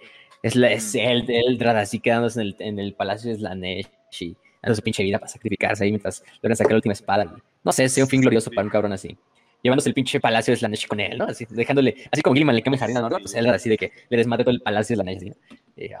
pero quién sabe, todavía le falta, todavía le falta. Eldrad no muerto gente, no, no, no se dejen llevar por esas historias de que, ah, sí se murió y que se lo comió Slanesh y la chingada y no sé qué.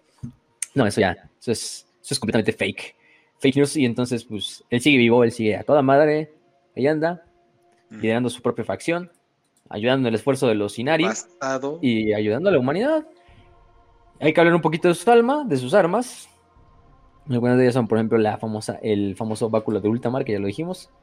Es primero que nada un báculo para canalizar lo que es la, la, mm, la energía. De hecho, está conectado con el circuito infinito de, de Ulwe. O sea, que le da una pinche capacidad ilimitada de energía psíquica prácticamente a, a una reserva ilimitada a este a Eldrad. Y aparte, pues es una pinche arma de combate cuerpo a cuerpo que ya pudimos y vemos que es capaz hasta de atravesar armadura de. La propia armadura de Abaddon, ¿no? Entonces, pues, pues nada mal, ¿no? Su armadura se llama la armadura de las últimas eh, runas. Esa es su, su conocida eh, armadura.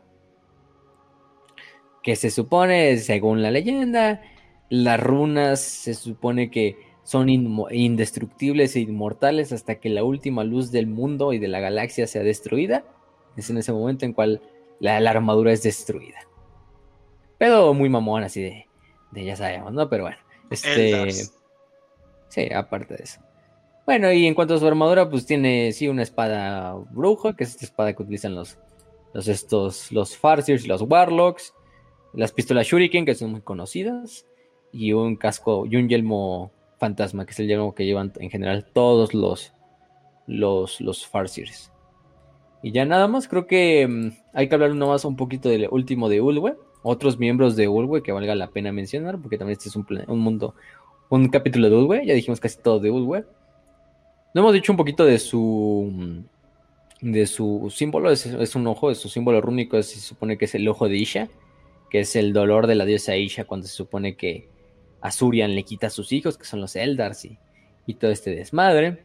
Entonces, bueno, esa es la historia de, del símbolo, así lo van a reconocer. Los colores de Ulwan, de Ulwe, creo que es medio obvio, son el negro y el blanco, y el dorado.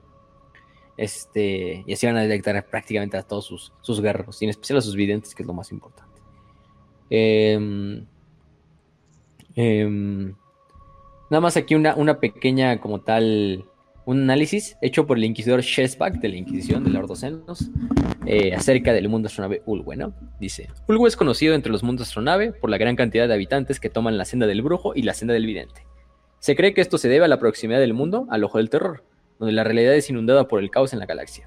Sus habitantes proclaman que necesitan tantos videntes para mantener la vigilancia sobre la cambiante naturaleza del caos, pero los Eldar de otros mundos astronaves sospechan a menudo que el propio Ojo del Terror ha contaminado a los habitantes de Ulwe y ha incrementado su potencial psíquico. Sean cuales sean las razones para esta tendencia, lo cierto es que cuando los guerreros de Ulwe marchan a la guerra, nos han acompañados por muchos y poderosos psíquicos. De todos los mundos astronave, creo que el que más interfiere en el desarrollo de las demás razas es Ulwe. Los numerosos psíquicos de los mundos astronave pueden prever el futuro con una mayor precisión y durante más tiempo. Parece ser que, dirigido por el famoso Eldrad Ultran, el Consejo de Vivientes puede cambiar el transcurso de la historia para sus propios fines, y en consecuencia a menudo los guerreros de Ulwe son enviados a misiones que alteran sutilmente el equilibrio del destino en las batallas que en un futuro afectarían a su mundo astronave. Creo que nosotros, los humanos, hemos sufrido los efectos de esta manipulación varias veces en el pasado. Su reputación de raza caprichosa y voluble se debe a estos conflictos aparentemente contradictorios. Varios de mis predecesores han atribuido su forma atrevida, eh, o algunos de forma alocada, ciertos de nuestros conflictos, más cataclismos a la interferencia de Ulwe. Entre ellos se encontrarían la Segunda Guerra de Armagedón, la purga de Sanapan, la aniquilación de Mortes y el tercer advenimiento de Orion. Sin embargo, todavía tenemos esperanzas. La continua utilización de psíquicos ha hecho que el mundo astronave carezca de muchos guerreros especialistas, ya que la senda del vidente es la más larga y peligrosa y deja poco tiempo a los Eldars para recorrer la senda del guerrero. Para compensar esto, Ulwe mantiene un considerable ejército de guardianes. Habitualmente los guardianes solo son reclutados cuando es necesario, de forma muy parecida a nuestras milicias planetarias. Los guardianes de negros de Ulwe son conocidos tanto por haber sido salvadores como por haber sido temibles enemigos a lo largo y ancho de las regiones cercanas al ojo del terror. Inquisidor Seshback, enseñanzas sobre los impíos. Capítulo este, 36, el maldito Uldwe. este, ah, bueno, ¿no? Muy, Muy respetuoso, pero sí, el capítulo, el maldito Uldwe. Chingue su madre. El maldito. Este, sí, nada. Hay que hablar otro detalle interesante del, de Ulwe. Es que hay una casa llamada la, bueno, la Casa Belisarios. Es una casa de la Adeptus Astra Telepática. Eh, de navegadores, pues, gente. Mm. Eh, con sede en, en Santa Terra. Es una de las casas más viejas, pues, más poderosas, más ricas, se supone. eh, con bastantes intereses mercantiles. eh, incluso ro- rogue traders a su mando, cosas de ese estilo. Se supone que en el año 101 del 1931, no sabemos por qué ni cómo, de alguna manera el mundo astronave de Ulwe o sus guerreros salvaron a la casa, a la casa Belisarios y sus fortunas. Entonces, en, en recompensa, lo que hizo la casa Belisarios fue darle siete monedas. Cada una de estas monedas, se supone, eh, la presentó uno de los miembros de la casa Belisarios. Lo que dice esta es que cada vez que y formaron un pacto, un pacto secreto, que solo la casa Belisarios y el mundo de astronave de Ulwe conoce, pues porque el imperio no puede conocer esa madre, se llama el pacto de Anguin. Es un pacto, sí, entre la casa de navegadores y, y el mundo astronave. Se supone que al darle estas monedas, al ayudar Ulwe a, los, a, a la casa, estas siete monedas son siete favores.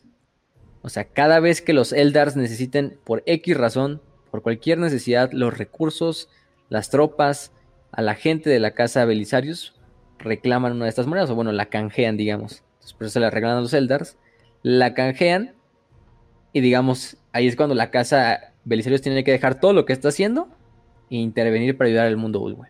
Y es una amistad, es una alianza que ha durado pues, ya prácticamente 10 milenios y más. Este ya hasta el momento se han canjeado cuatro de las siete monedas, si no mal me parece, eh, en diversos favores. Pero sí, eso es, es una alianza bastante curiosa ahí entre, entre Uldwe y esta casa de navegadores de Belisarius. ¿te, imaginas la joda que es eso para, para la casa de Belisarius? Porque, o sea, para los Eldars es como 10.000 años, ah, no es nada de tiempo. Pero, o sea, ¿te imaginas en el milenio 41? Puta madre, tengo que ayudar a estos pendejos Eldar porque hace 10.000 años hicieron una chingadera en mi casa. ¿Te imaginas, güey? E- Eso Pues nos salvaron el culo, güey. Es lo de Milman. No sabemos, sí, no es que no nos dicen cómo, dicen, no, dicen, lo salvaron de cierta manera. Bueno, o sea, bueno, ok, ¿se- ¿Te imaginas? te creo. Verga, güey.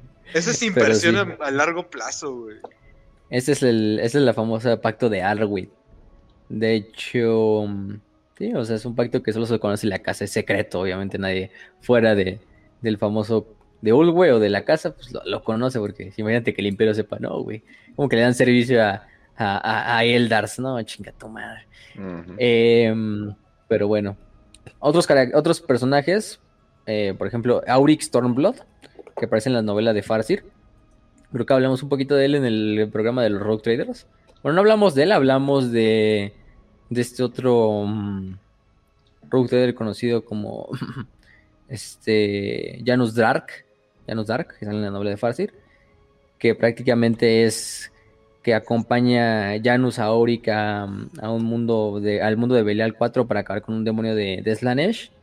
En esta parte, de hecho, Auric invoca lo que es el, favor de la, Casa Belisario, es una de las escenas del libro, y la Casa Belisario viene a, su ayuda. Eh, Auric, pues, eh, Auric se supone que es destruido eh, por, la batalla, la última batalla contra el demonio. De hecho, su piedra de alma es destruida. Pero lo hago es que eh, en último momento, en vez de ser consumida por el Slanesh, lo que logra hacer el alma es poseer el cuerpo de, Janus, porque Janus ya para ese punto estaba muerto.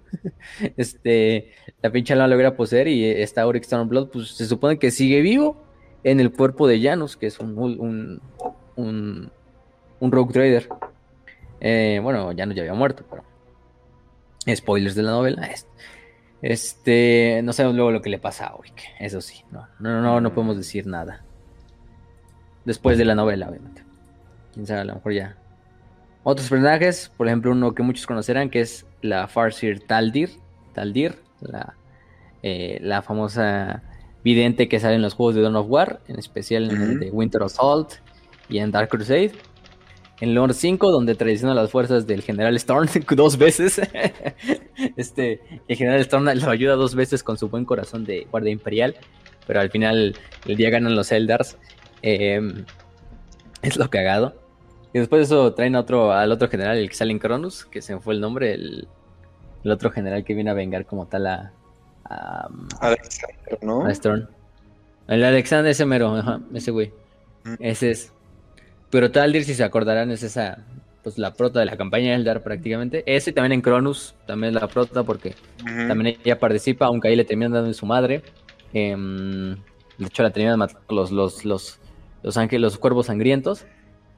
De hecho, su piedra espiritual se la lleva a Saria Kairas, el bibliotecario, que luego se va a convertir en el chapter master de los, de los, eh, de los cuervos sangrientos y se la toma como trofeo hasta que la recupera su hermano Rohan, que era un, otro, uno de los scouts, y se la lleva a Ulwe y la ponen dentro de lo que es una Great Knight, ¿no? Y luego sale en Dawn of War como una Great Knight. Ya, o sea, ya su piedra, uno de estos constructos de piedra de juegos espectral. Em, pero bueno. Esa es una de las más importantes. Ahí yo he visto teorías de que se dicen, no, es que es hija de Eldra. Dicen, a la verga, qué pedo, ¿no? Ella y Macha, ¿no? Que son hijas de Eldra. Y yo, ah, chingada. llega a topar con eso y dice, ah, bueno, pues XD, ¿no? No, pero no, nunca, obviamente nunca confirman eso, gente. No se vean por esa. Que luego van a encontrar ahí de. Este, así como. De. De Taldir y, Macha como hijas. Pero no. Eh, Eldra no tiene tiempo para hijos, ¿no? Está salvando el mundo, güey. Está salvando la galaxia. Eh. Es lo que hago, que te digo que en el juego, pues ya en el juego nos dejan como que Taldir es de Uld, güey. Y aparte es una, una Farsil que ya tiene un chingo de tiempo, o sea, una veterana bien cabrona y todo. Y en las novelas, que las han escritas por Sisius si Gouton, nos dicen que. ¿Y si puede ver el futuro?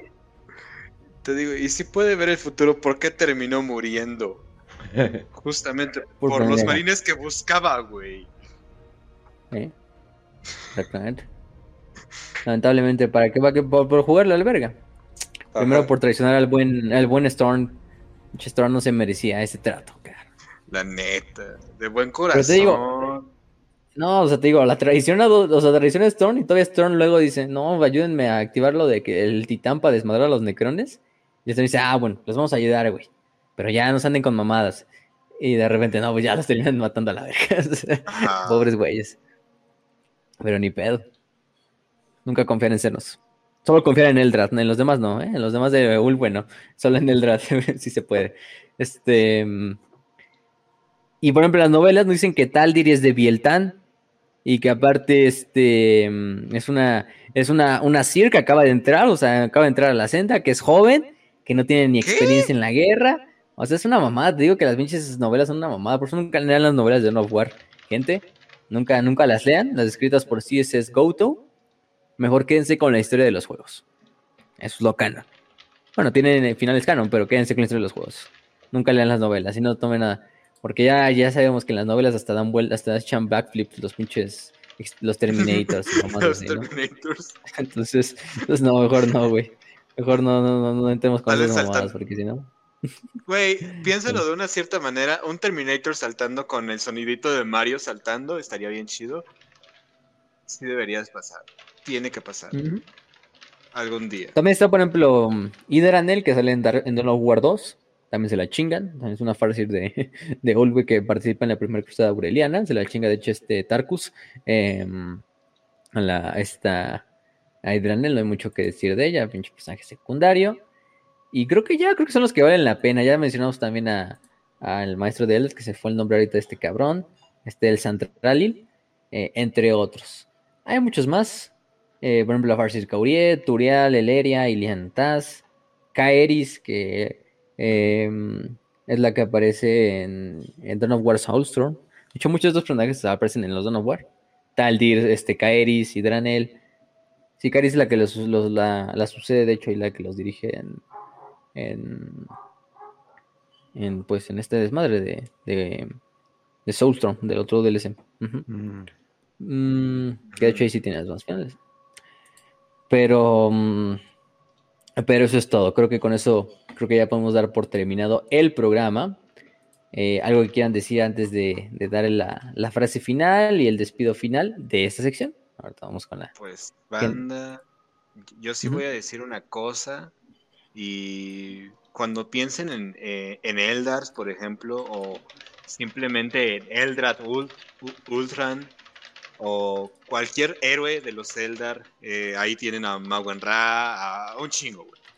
Allá Insar, Bien.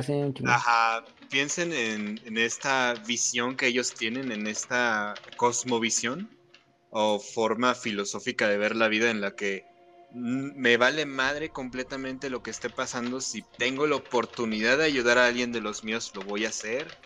Si tengo la oportunidad de salvarlos de cualquier cosa, así sea dar un simple pitazo o un aviso, voy a hacerlo por el simple hecho de que yo soy Eldar, él es Eldar, somos poquitos a lo mejor, pero juntos vamos a podernos comer el universo y crear nuevos dioses.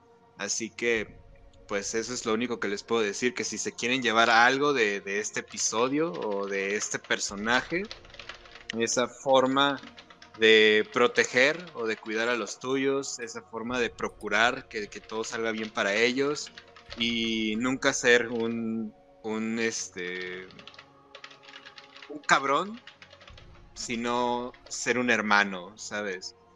Así que pues es lo que yo les puedo decir.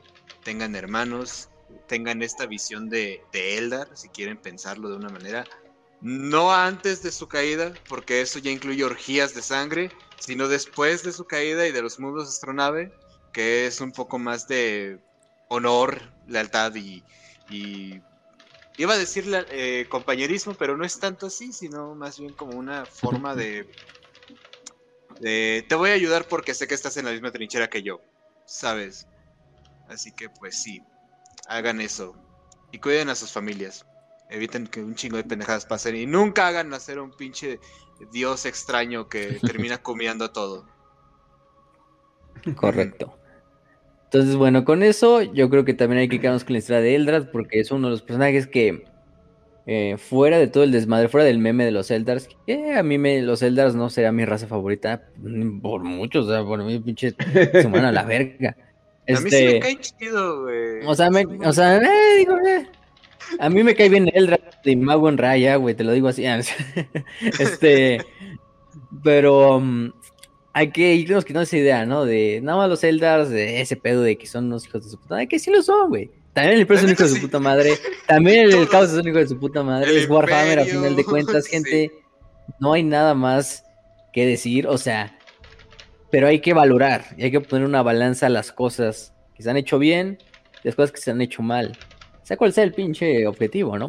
Él es un buen ejemplo de un ser que dejó atrás, o sea, no deja atrás a su raza, porque no, o sea, al final de cuentas, lo hemos visto y lo hemos dicho en el programa, creo que la primera instancia y la primera cosa que quiere Eldra es salvar a su raza, es que incluso a los humanos. Y eso es obvio, ¿no? O sea, no lo puedo culpar por Mm. eso.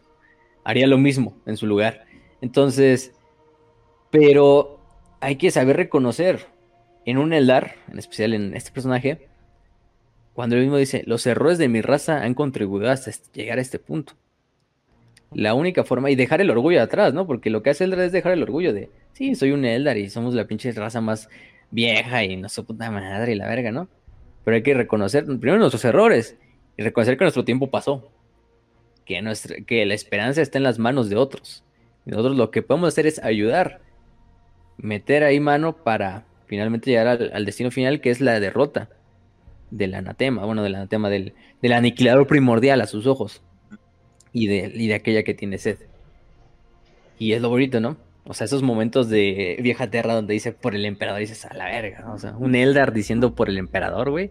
¿Cuándo has visto eso, no? Más que en Eldar.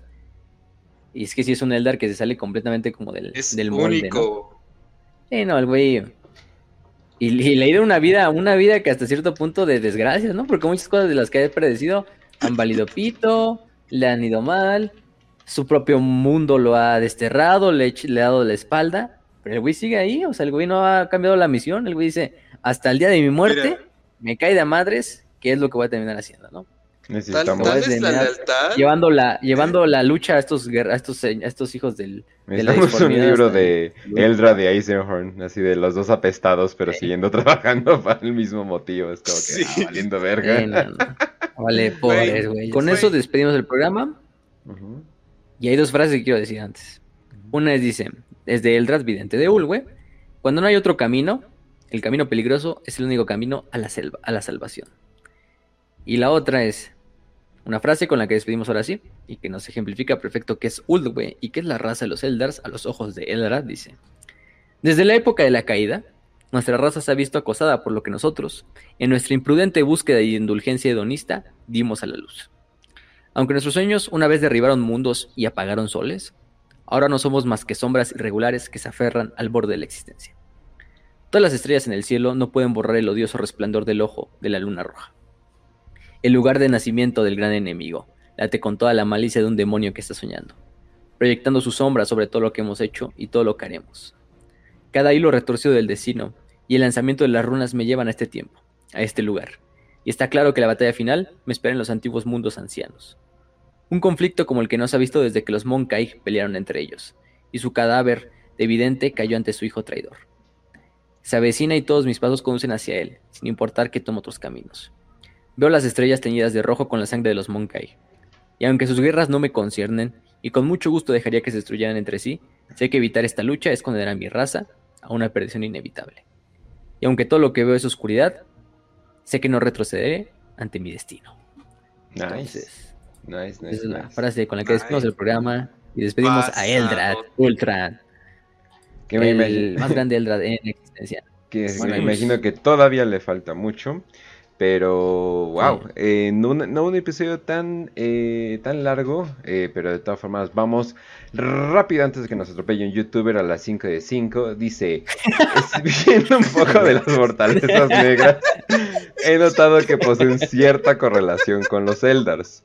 Ah, ah, ok. Como ellos y sus artefactos interactúan con ellos, dando la idea de que si estas astronaves son realmente parte de las 99 espadas que forjó Bulakin y que la defectuosa se haya dado a parar el mundo de fantasy siendo la que está maldita ya que esta Ah, no podría transformarse o modificarse, según lo visto en Battlefield Gothic donde se desarmó en pequeños cubos. Eh, vaya. Dos. Ay, O sea, ay, ay. está interesante. O sea, se supone que lo que dice es que la espada de Kane, que hemos hablado de ella en el episodio pasado, por ejemplo, de, Eldars oscu- de elfos oscuros en Fantasy, la que la de la maldición de, de Kane, son las espadas que forjó el Kane, digo, el que forjó el Ball de 40k para el Kane de 40k, pero por alguna extraña razón terminó en el multiverso y cayó en Fantasy. Eh, bueno, sabemos que Fantasy y 40k no están conectados, por lo menos canónicamente, sabemos que hay referencias y hay como tributos y Ujú. como lo del Caballero Gris y estas cosas. Pequeños guiños. está. Pero yo nunca había escuchado eso de que las fortalezas negras fueran como tal las 99 espadas de Aval. O sea, sabía, y lo que sí nos dice, por ejemplo, la historia es que las fortalezas negras sí fueron creadas por Vol, por el dios de la forja. Este, como armas usadas durante la guerra en el cielo.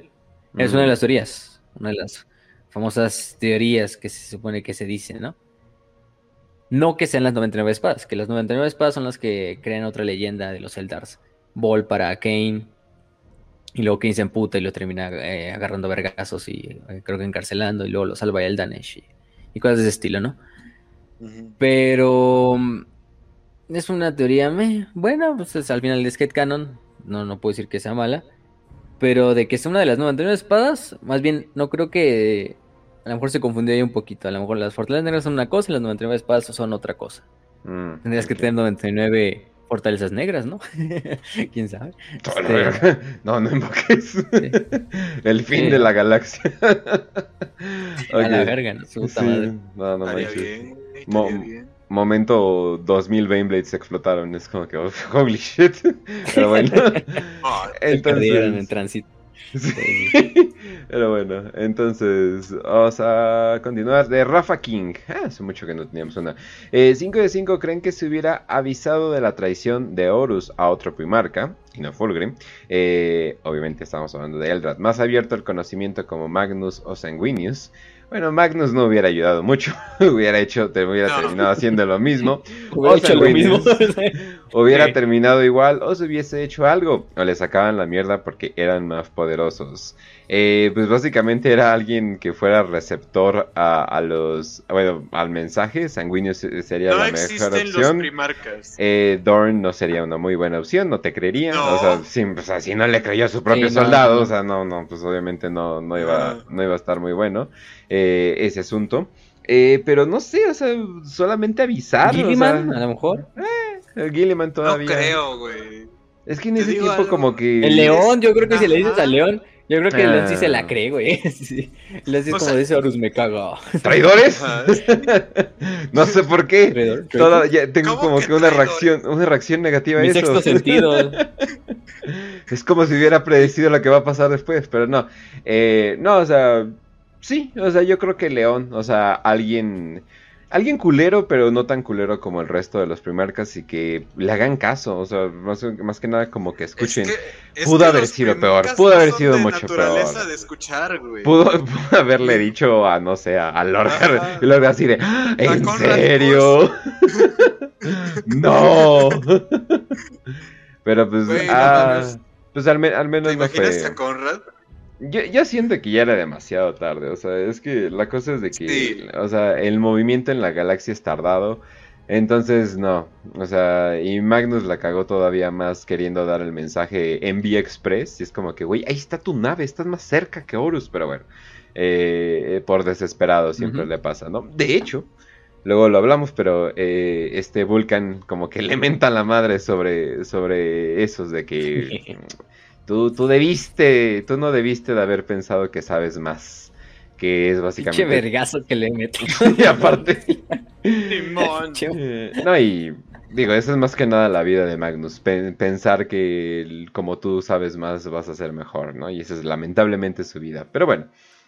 En mi opinión no, en mi opinión no, no había, no había mejor, o sea, tal vez Gilliman o el León, pero ugh, eh, ya era demasiado tarde y aparte No co- como que, creo. ¿Con qué pruebas, no? O sea, aparte un Eldar que son conocidos por hacer esas mamadas Ah, de por engañar. engañar, no, por sí. mentir. Sí, no, no, no no, no. hubiera sido, ningún primarca lo hubiera creído, güey. Yo soy de la idea. Ninguno solo. O no sé, o, o a darle una visión. eh, digo, no creo que a un primarca le pudiera haber dado una visión, o tal vez, tal vez sí, tal vez es lo suficientemente ¿Quién fuerte. sabe? O sea, es que luego, o sea, los que no son Psychers tienen suficiente fortitud física para ser anti-Psychers, entonces está un poquito difícil mandarle una visión. Pero no sé, algún tipo de misión diplomática, ay, no sé, está muy difícil. El problema principal de Eldrad con los humanos es que no es humano, o sea, y, y los humanos no se andan con no jaladas. los comprende. Ajá, no, es que pues, no se andan con jaladas, así, de, eres un Eldar, eres aparte, o sea, no eres, no eres de nosotros, o sea, sí, o sea, no sé, eh, momento eh, meterte en el barrio incorrecto y tratar de razonar con los que te van a saltar, o sea, no, no está muy cabrón, pero bueno, eh, vamos al siguiente, de Cuervo 1611 dice 5 de 5, si fuese posible, ¿en qué capítulo de Space Marine se acomodaría mejor un soldado del Death Corps de Krieg? ¿O cómo se imaginan un capítulo basado en estos? Eh, ay, cabrón, esa es una muy buena pregunta. Debería ser como algún tipo de... Por lo de luchar en silencio y Sí. Ah, estoy pensando, ¿eh? No. ¿quién, quién sabe por qué ¿Qué? primero pensé en lamentadores? Porque se mueren. ¿Templario? Ah, es verdad. Este, ah, también. pues para Oye. eso puños imperiales, entonces. Ah, No, Ah, pero Templarios negros no estaría tan mal. Templarios negros no estaría tan Sí. mal, de hecho. Ujú. Ujú. Lo peor es que los templarios hablan como todo el pinche rato, pinches artistas que no Mm, están también. gritando. Y. Dead Corps son de que no, güey. Este, no, pero eso es, es- pero sí, güey, por el perfil, yo creo que ellos. Cacharadones. mm, Minotauros, si acaso, güey. pero- Minotau- guerreros de hierro. por de la serie. va. Ándale. Simbol- Si es que fuera posible, o sea, porque creo que la manera en que hacen a los krigianos, creo que no sale como que un humano como que muy dispuesto como para hacer unas tartes. Entonces yo creo que ese es el problema principal. Pero, oye, que nu- nunca lo había pensado, o sea, siempre tenemos a Krieg como tan... eh, no, pues está en Dead épico. Corps. Sí, o sea, pero tú dices, oye, ¿y por qué no de vez en cuando les dan eh, soldados para alguna, alguna facción, no? O sea, eso está interesante. Eh, tal vez por ahí hay, hay, hay alguna información de que no, pues Krieg dio soldados para tal, ¿no? Pero no sé, también es que son tan efectivos los Krieg que yo creo que la Imperio dice, no, güey, así déjalos que nos sigan mandando un chingo de gente, no hay problema. Eh, quién sabe. Pero bueno, eh, está, está muy buena la pregunta y muy buen headcanon. eh, muy bueno para hacer una, eh, un capítulo eh, de Astartes de Krieg o algo por el estilo, no sé. Está, la neta, bastante original la idea. Pero bueno, eh, de Tobar, la siguiente 5 de 5. Existen precedentes de Marines espaciales que tratan como hermanos a miembros de la Guardia sin contar a las salamandras. Depende. Como hermanos. Depende, güey. Te digo. Pues son Porque si nunca de- van a ser hermanos, gente. Ajá. no. O sea, a- eh, el trato común de los astartes hacia los humanos es como, ah, aléjate, pinche mierda. Pero, si estos humanos demuestran un chingo de valía en combate, güey, ah, tienes el ejemplo perfecto de Hellsreach, en el que incluso, pues, deja, eh, ah, ¿cómo se llamaba, pendejo? Eh, Grimaldus deja todas las reliquias de la ciudad en la ciudad, güey. Porque, pues, se ganaron tener esas reliquias. Como que ellos pelearon al lado de Grimaldus y se ganaron ese honor, güey. Pero al Pero como hermanos no está muy difícil, güey. Es como. Ajá, es muy Es como un-. Es como, no sé, como la vieja Roma considerando a, a países vecinos como hermanos. O sea, eso no pasaría. O sea, Te simplemente digo, no pasaría. Por ejemplo, Pues los Tienes cicatrices es como lo que decían, lo máximo. O por ejemplo, algo que se me viene a la mente son estas, ¿cómo estos güeyes que son los de la serpientita de los Ultramarines? mm, Em, las serpientes de hierro, que se hicieron muy compas de los primeros de Tanit durante la, la cruzada de Mm, las sí, de los mundos Sabat. Bueno. te digo, Es- tienen ahí que está. demostrar un Ahí está una de valía. No, y el- Ujú. pero bueno, lo que deben de entender es de que ni siquiera pueden comer la misma comida. O sea, un Space Marine necesita comer una pinche mezcla creada eh, súper calórica porque literalmente comer comida normal... Sí, o sea, pero también, también co- comer comida normal eh, literalmente no les hace nada. O sea, hasta es como comer cartón para nosotros. O sea, no tienen nada, nada, nada, nada de eh, valor calórico. O sea, ellos tienen que comer esas super comidas que solamente a ellos les hace bien, a un humano lo mataría. Probablemente te daría una indigestión del diablo y, y te morirías. Entonces, no hay la misma entendimiento ¿te- de te tiempo, imaginas? comida. O sea, los factores más, los factores más básicos se quedan. La, la mayoría de los, de los Space Marines ni siquiera tienen deseo sexual. O sea, no hay nada. O sea, no, o sea, no hay Güey, nada, nada, ¿te nada en imaginas común. irte de peda con unos lobos espaciales, Y güey? te mueres al segundo, o sea. Estaría bien chido, o sea, sería tu última Mm. peda de la vida, pero estaría bien chido, güey. Oye, oye, este, este alcohol está fue. eh. O sea, ya, o sea, ahí, es- ahí es donde quedas. Entonces, no, o sea, Pero la comida, imagínate, pinches 50 Oh, puercos así, sí. fenricianos, así, no cocidos, güey, así, con la pinche manzana en la boca. Eso, Eso sí, nada más es el aperitivo, güey, nada más la entrada. no, sí, eso sí, es- es- es- eso está chido. Pero no, o sea, el resto. Es que no, o sea, por, por algo, por algo ellos mismos como que se separan, o sea, no son humanos, o sea, no son humanos ya, o sea, ya perdieron su humanidad desde hace mucho. Pueden ser buena onda, pueden ser buenos, pueden ser incluso hasta heroicos, pero no, anda, creo que se están yendo muy lejos que pensando que hermanos, son este- hermanos, ajá, es como que qué pedo. Eh, o sea, diga, ah, sí, hermano de la guardia, pues as- digamos hasta el hasta el Grimaldus hizo eso en Hellrich, pero Ah. digamos es como de es un honor servir a tu lado, pero no de que seamos hermanos, ¿no? Es diferente. Sí, sí, sí. Ok. Bueno, entonces vámonos a la última. Dice, 5 de 5 existen Marines que hayan cambiado de capítulo, exceptuando los Guardianes de la Muerte y Legión Alpha. Ja, ¿Por qué esas excepciones? Excepto, ¿qué dice? Excepto los Guardianes de la Muerte y Legión Alpha. O sea, la Legión Alpha me imagino porque constantemente están pretendiendo Mm, ser otras sí. personas. Eh, pero Guardia de la Muerte, ¿por qué? Sí, sí. el- Los guardianes de la muerte. Es la Death Watch, ¿no? Ah, yo- ah, yo supongo que sí. se refiere a- Ah, ah, claro, ya, ya.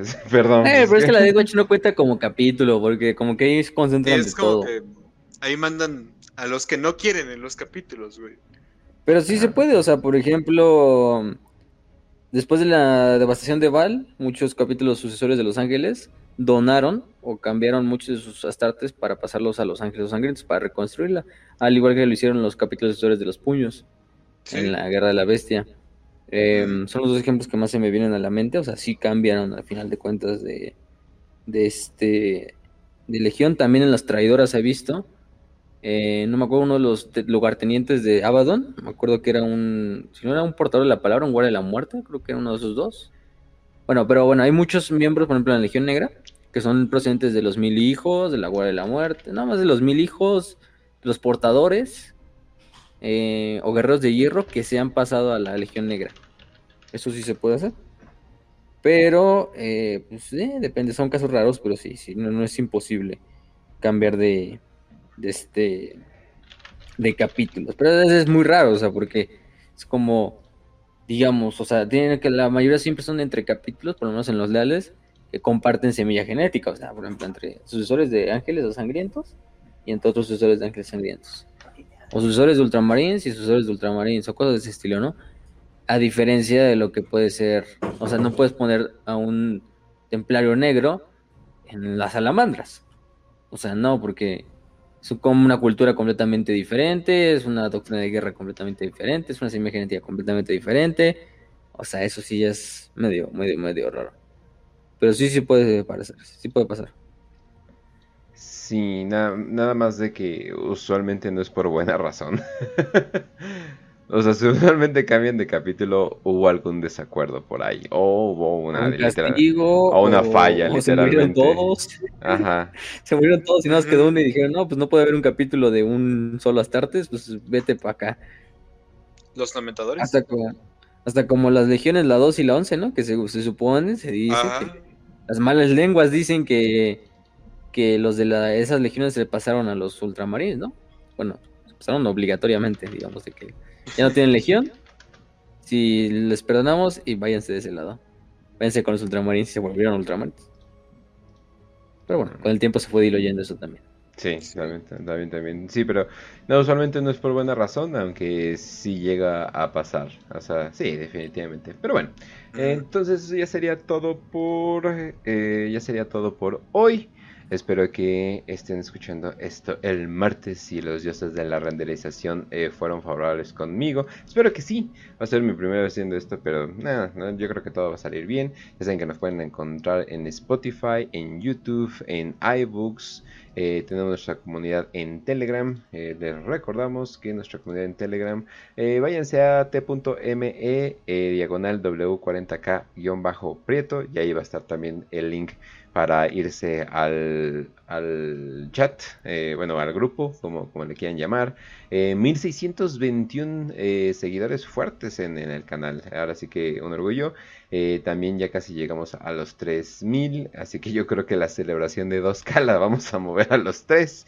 Perdón, banda, pero creo que estamos avanzando más rápido de lo que esperábamos, definitivamente. Pero bueno, es un- no es una mala noticia para nada. Es bueno. Y también nos pueden apoyar mediante Patreon, donde pueden tener episodios exclusivos y también pueden tener varias cosillas eh, como wallpapers y fondos de teléfono de Void, eh, etcétera, etcétera. Ahí, ahí van, ahí van a ver, si se meten a Patreon hay todo tipo de, hay todo tipo de cosas, desde dos meros dólares, nada más desde dos meros dólares. Pero pues bueno, ahora sí, eh, despídete, Raz. pues bueno, gente, ya saben, este, los queremos a todos mucho. Espero que se hayan divertido, espero que hayan disfrutado el episodio de hoy. Nos estaremos viendo la siguiente semana a ver con qué. Y pues más que nada decirles que eh, valen mucho. Valen mucho. Si yo fuera Eldrad, ustedes serían mi mundo astronave. Los quiero. Ay, qué puta, no es cierto, no, pero este. no es cierto. No, es cierto, sí, nos, sí los queremos mucho, pero de la forma de, de host a, fans, tampoco, tampoco se emocionen, porque ya hay mucha gente que está. que necesita de amor en sus casas, ni modo. Sí, no, no, no, vayan a no vayan a tener una relación parasítica con nosotros, banda, porque literalmente yo soy la de las personas más coleras que se puedan imaginar, entonces los va a tratar horriblemente, les va a sacar dinero, entonces no. Pasado. Este, pero si la siguiente semana toca episodio de Legiones Astartes, vamos a hablar de la Legiones Astartes 1, eh, o sea, los Ángeles Oscuros, es la que uh. toca. Hemos hablado de ellos, pero hoy va a ser su capítulo propio de la Legión, no, no, de, no de su historia en la herejía. Ese es el episodio que toca la siguiente semana. Entonces, bueno, estén atentos, ya saben los pueden encontrar. Eh, es, las cápsulas en Patreon no se han subido porque hubo un contratiempo y no pudimos grabarlas. Bueno, yo por mi parte tuve un contratiempo. Pero este fin de semana sí las grabamos. Vamos a grabar unas cuantas. Los Patreon ya sabrán y las podrán ver en ese momento. Eh, los demás van a tener que esperar pues, aproximadamente una semana para poder verla. Entonces, ya saben. Si quieren unirse, apoyarnos de forma monetaria, pues pueden unirse al Patreon. También están los. También creo que ya está lo de mm, los donaciones en el super chat de, de YouTube, pero bueno. Eh, y son partícipes a muchos beneficios. Entonces, pues sin nada más que decir, les recomendamos varias, varias novelas. Hay muchas que hablan de Eldrad y en general de los Eldars. En especial yo les recomendaría la de Jainsar, que es una buena novela. En general, la protagonista es Jainsar, una de las señores Fénix, pero Eldra tiene una participación bastante grande. Otra también la de Mundo Trono, la de Vieja Terra, que es una de las de la herejía de la que hablamos, donde va y desmadra la cabala, donde ayuda a Vulcan, a John Grammaticus, entre otras cosas. De hecho, la de Vieja Terra ya está en el canal de Telegram de W Biblioteca y está en español y, y todo, ¿eh? no se preocupen por esa, de que sigue en inglés. Pero bueno, entonces creo que creo que eso sí sería todo por, por esta parte. Ya se nos puede encontrar Telegram, nuestro lugar principal. También aquí andamos en YouTube, en Evox, Spotify, Anchor Podcast, Apple Podcast, etcétera, etcétera, etcétera. Coméntenos, denos like, compartan esto con sus amigos para que, para que este programa llegue a más gente y lleguemos a los 3000 que sí vamos a llegar antes de que acabe el año. Nos va a venir especial. Eh, no les adelantamos todavía, entonces se tienen que organizar, pero ya están atentos a esa parte. Y bueno, ahora esperando que les guste este nuevo formato de programa, nos despedimos, les deseamos salud y victoria y que el Padre Vidente de Uldue los acompañe.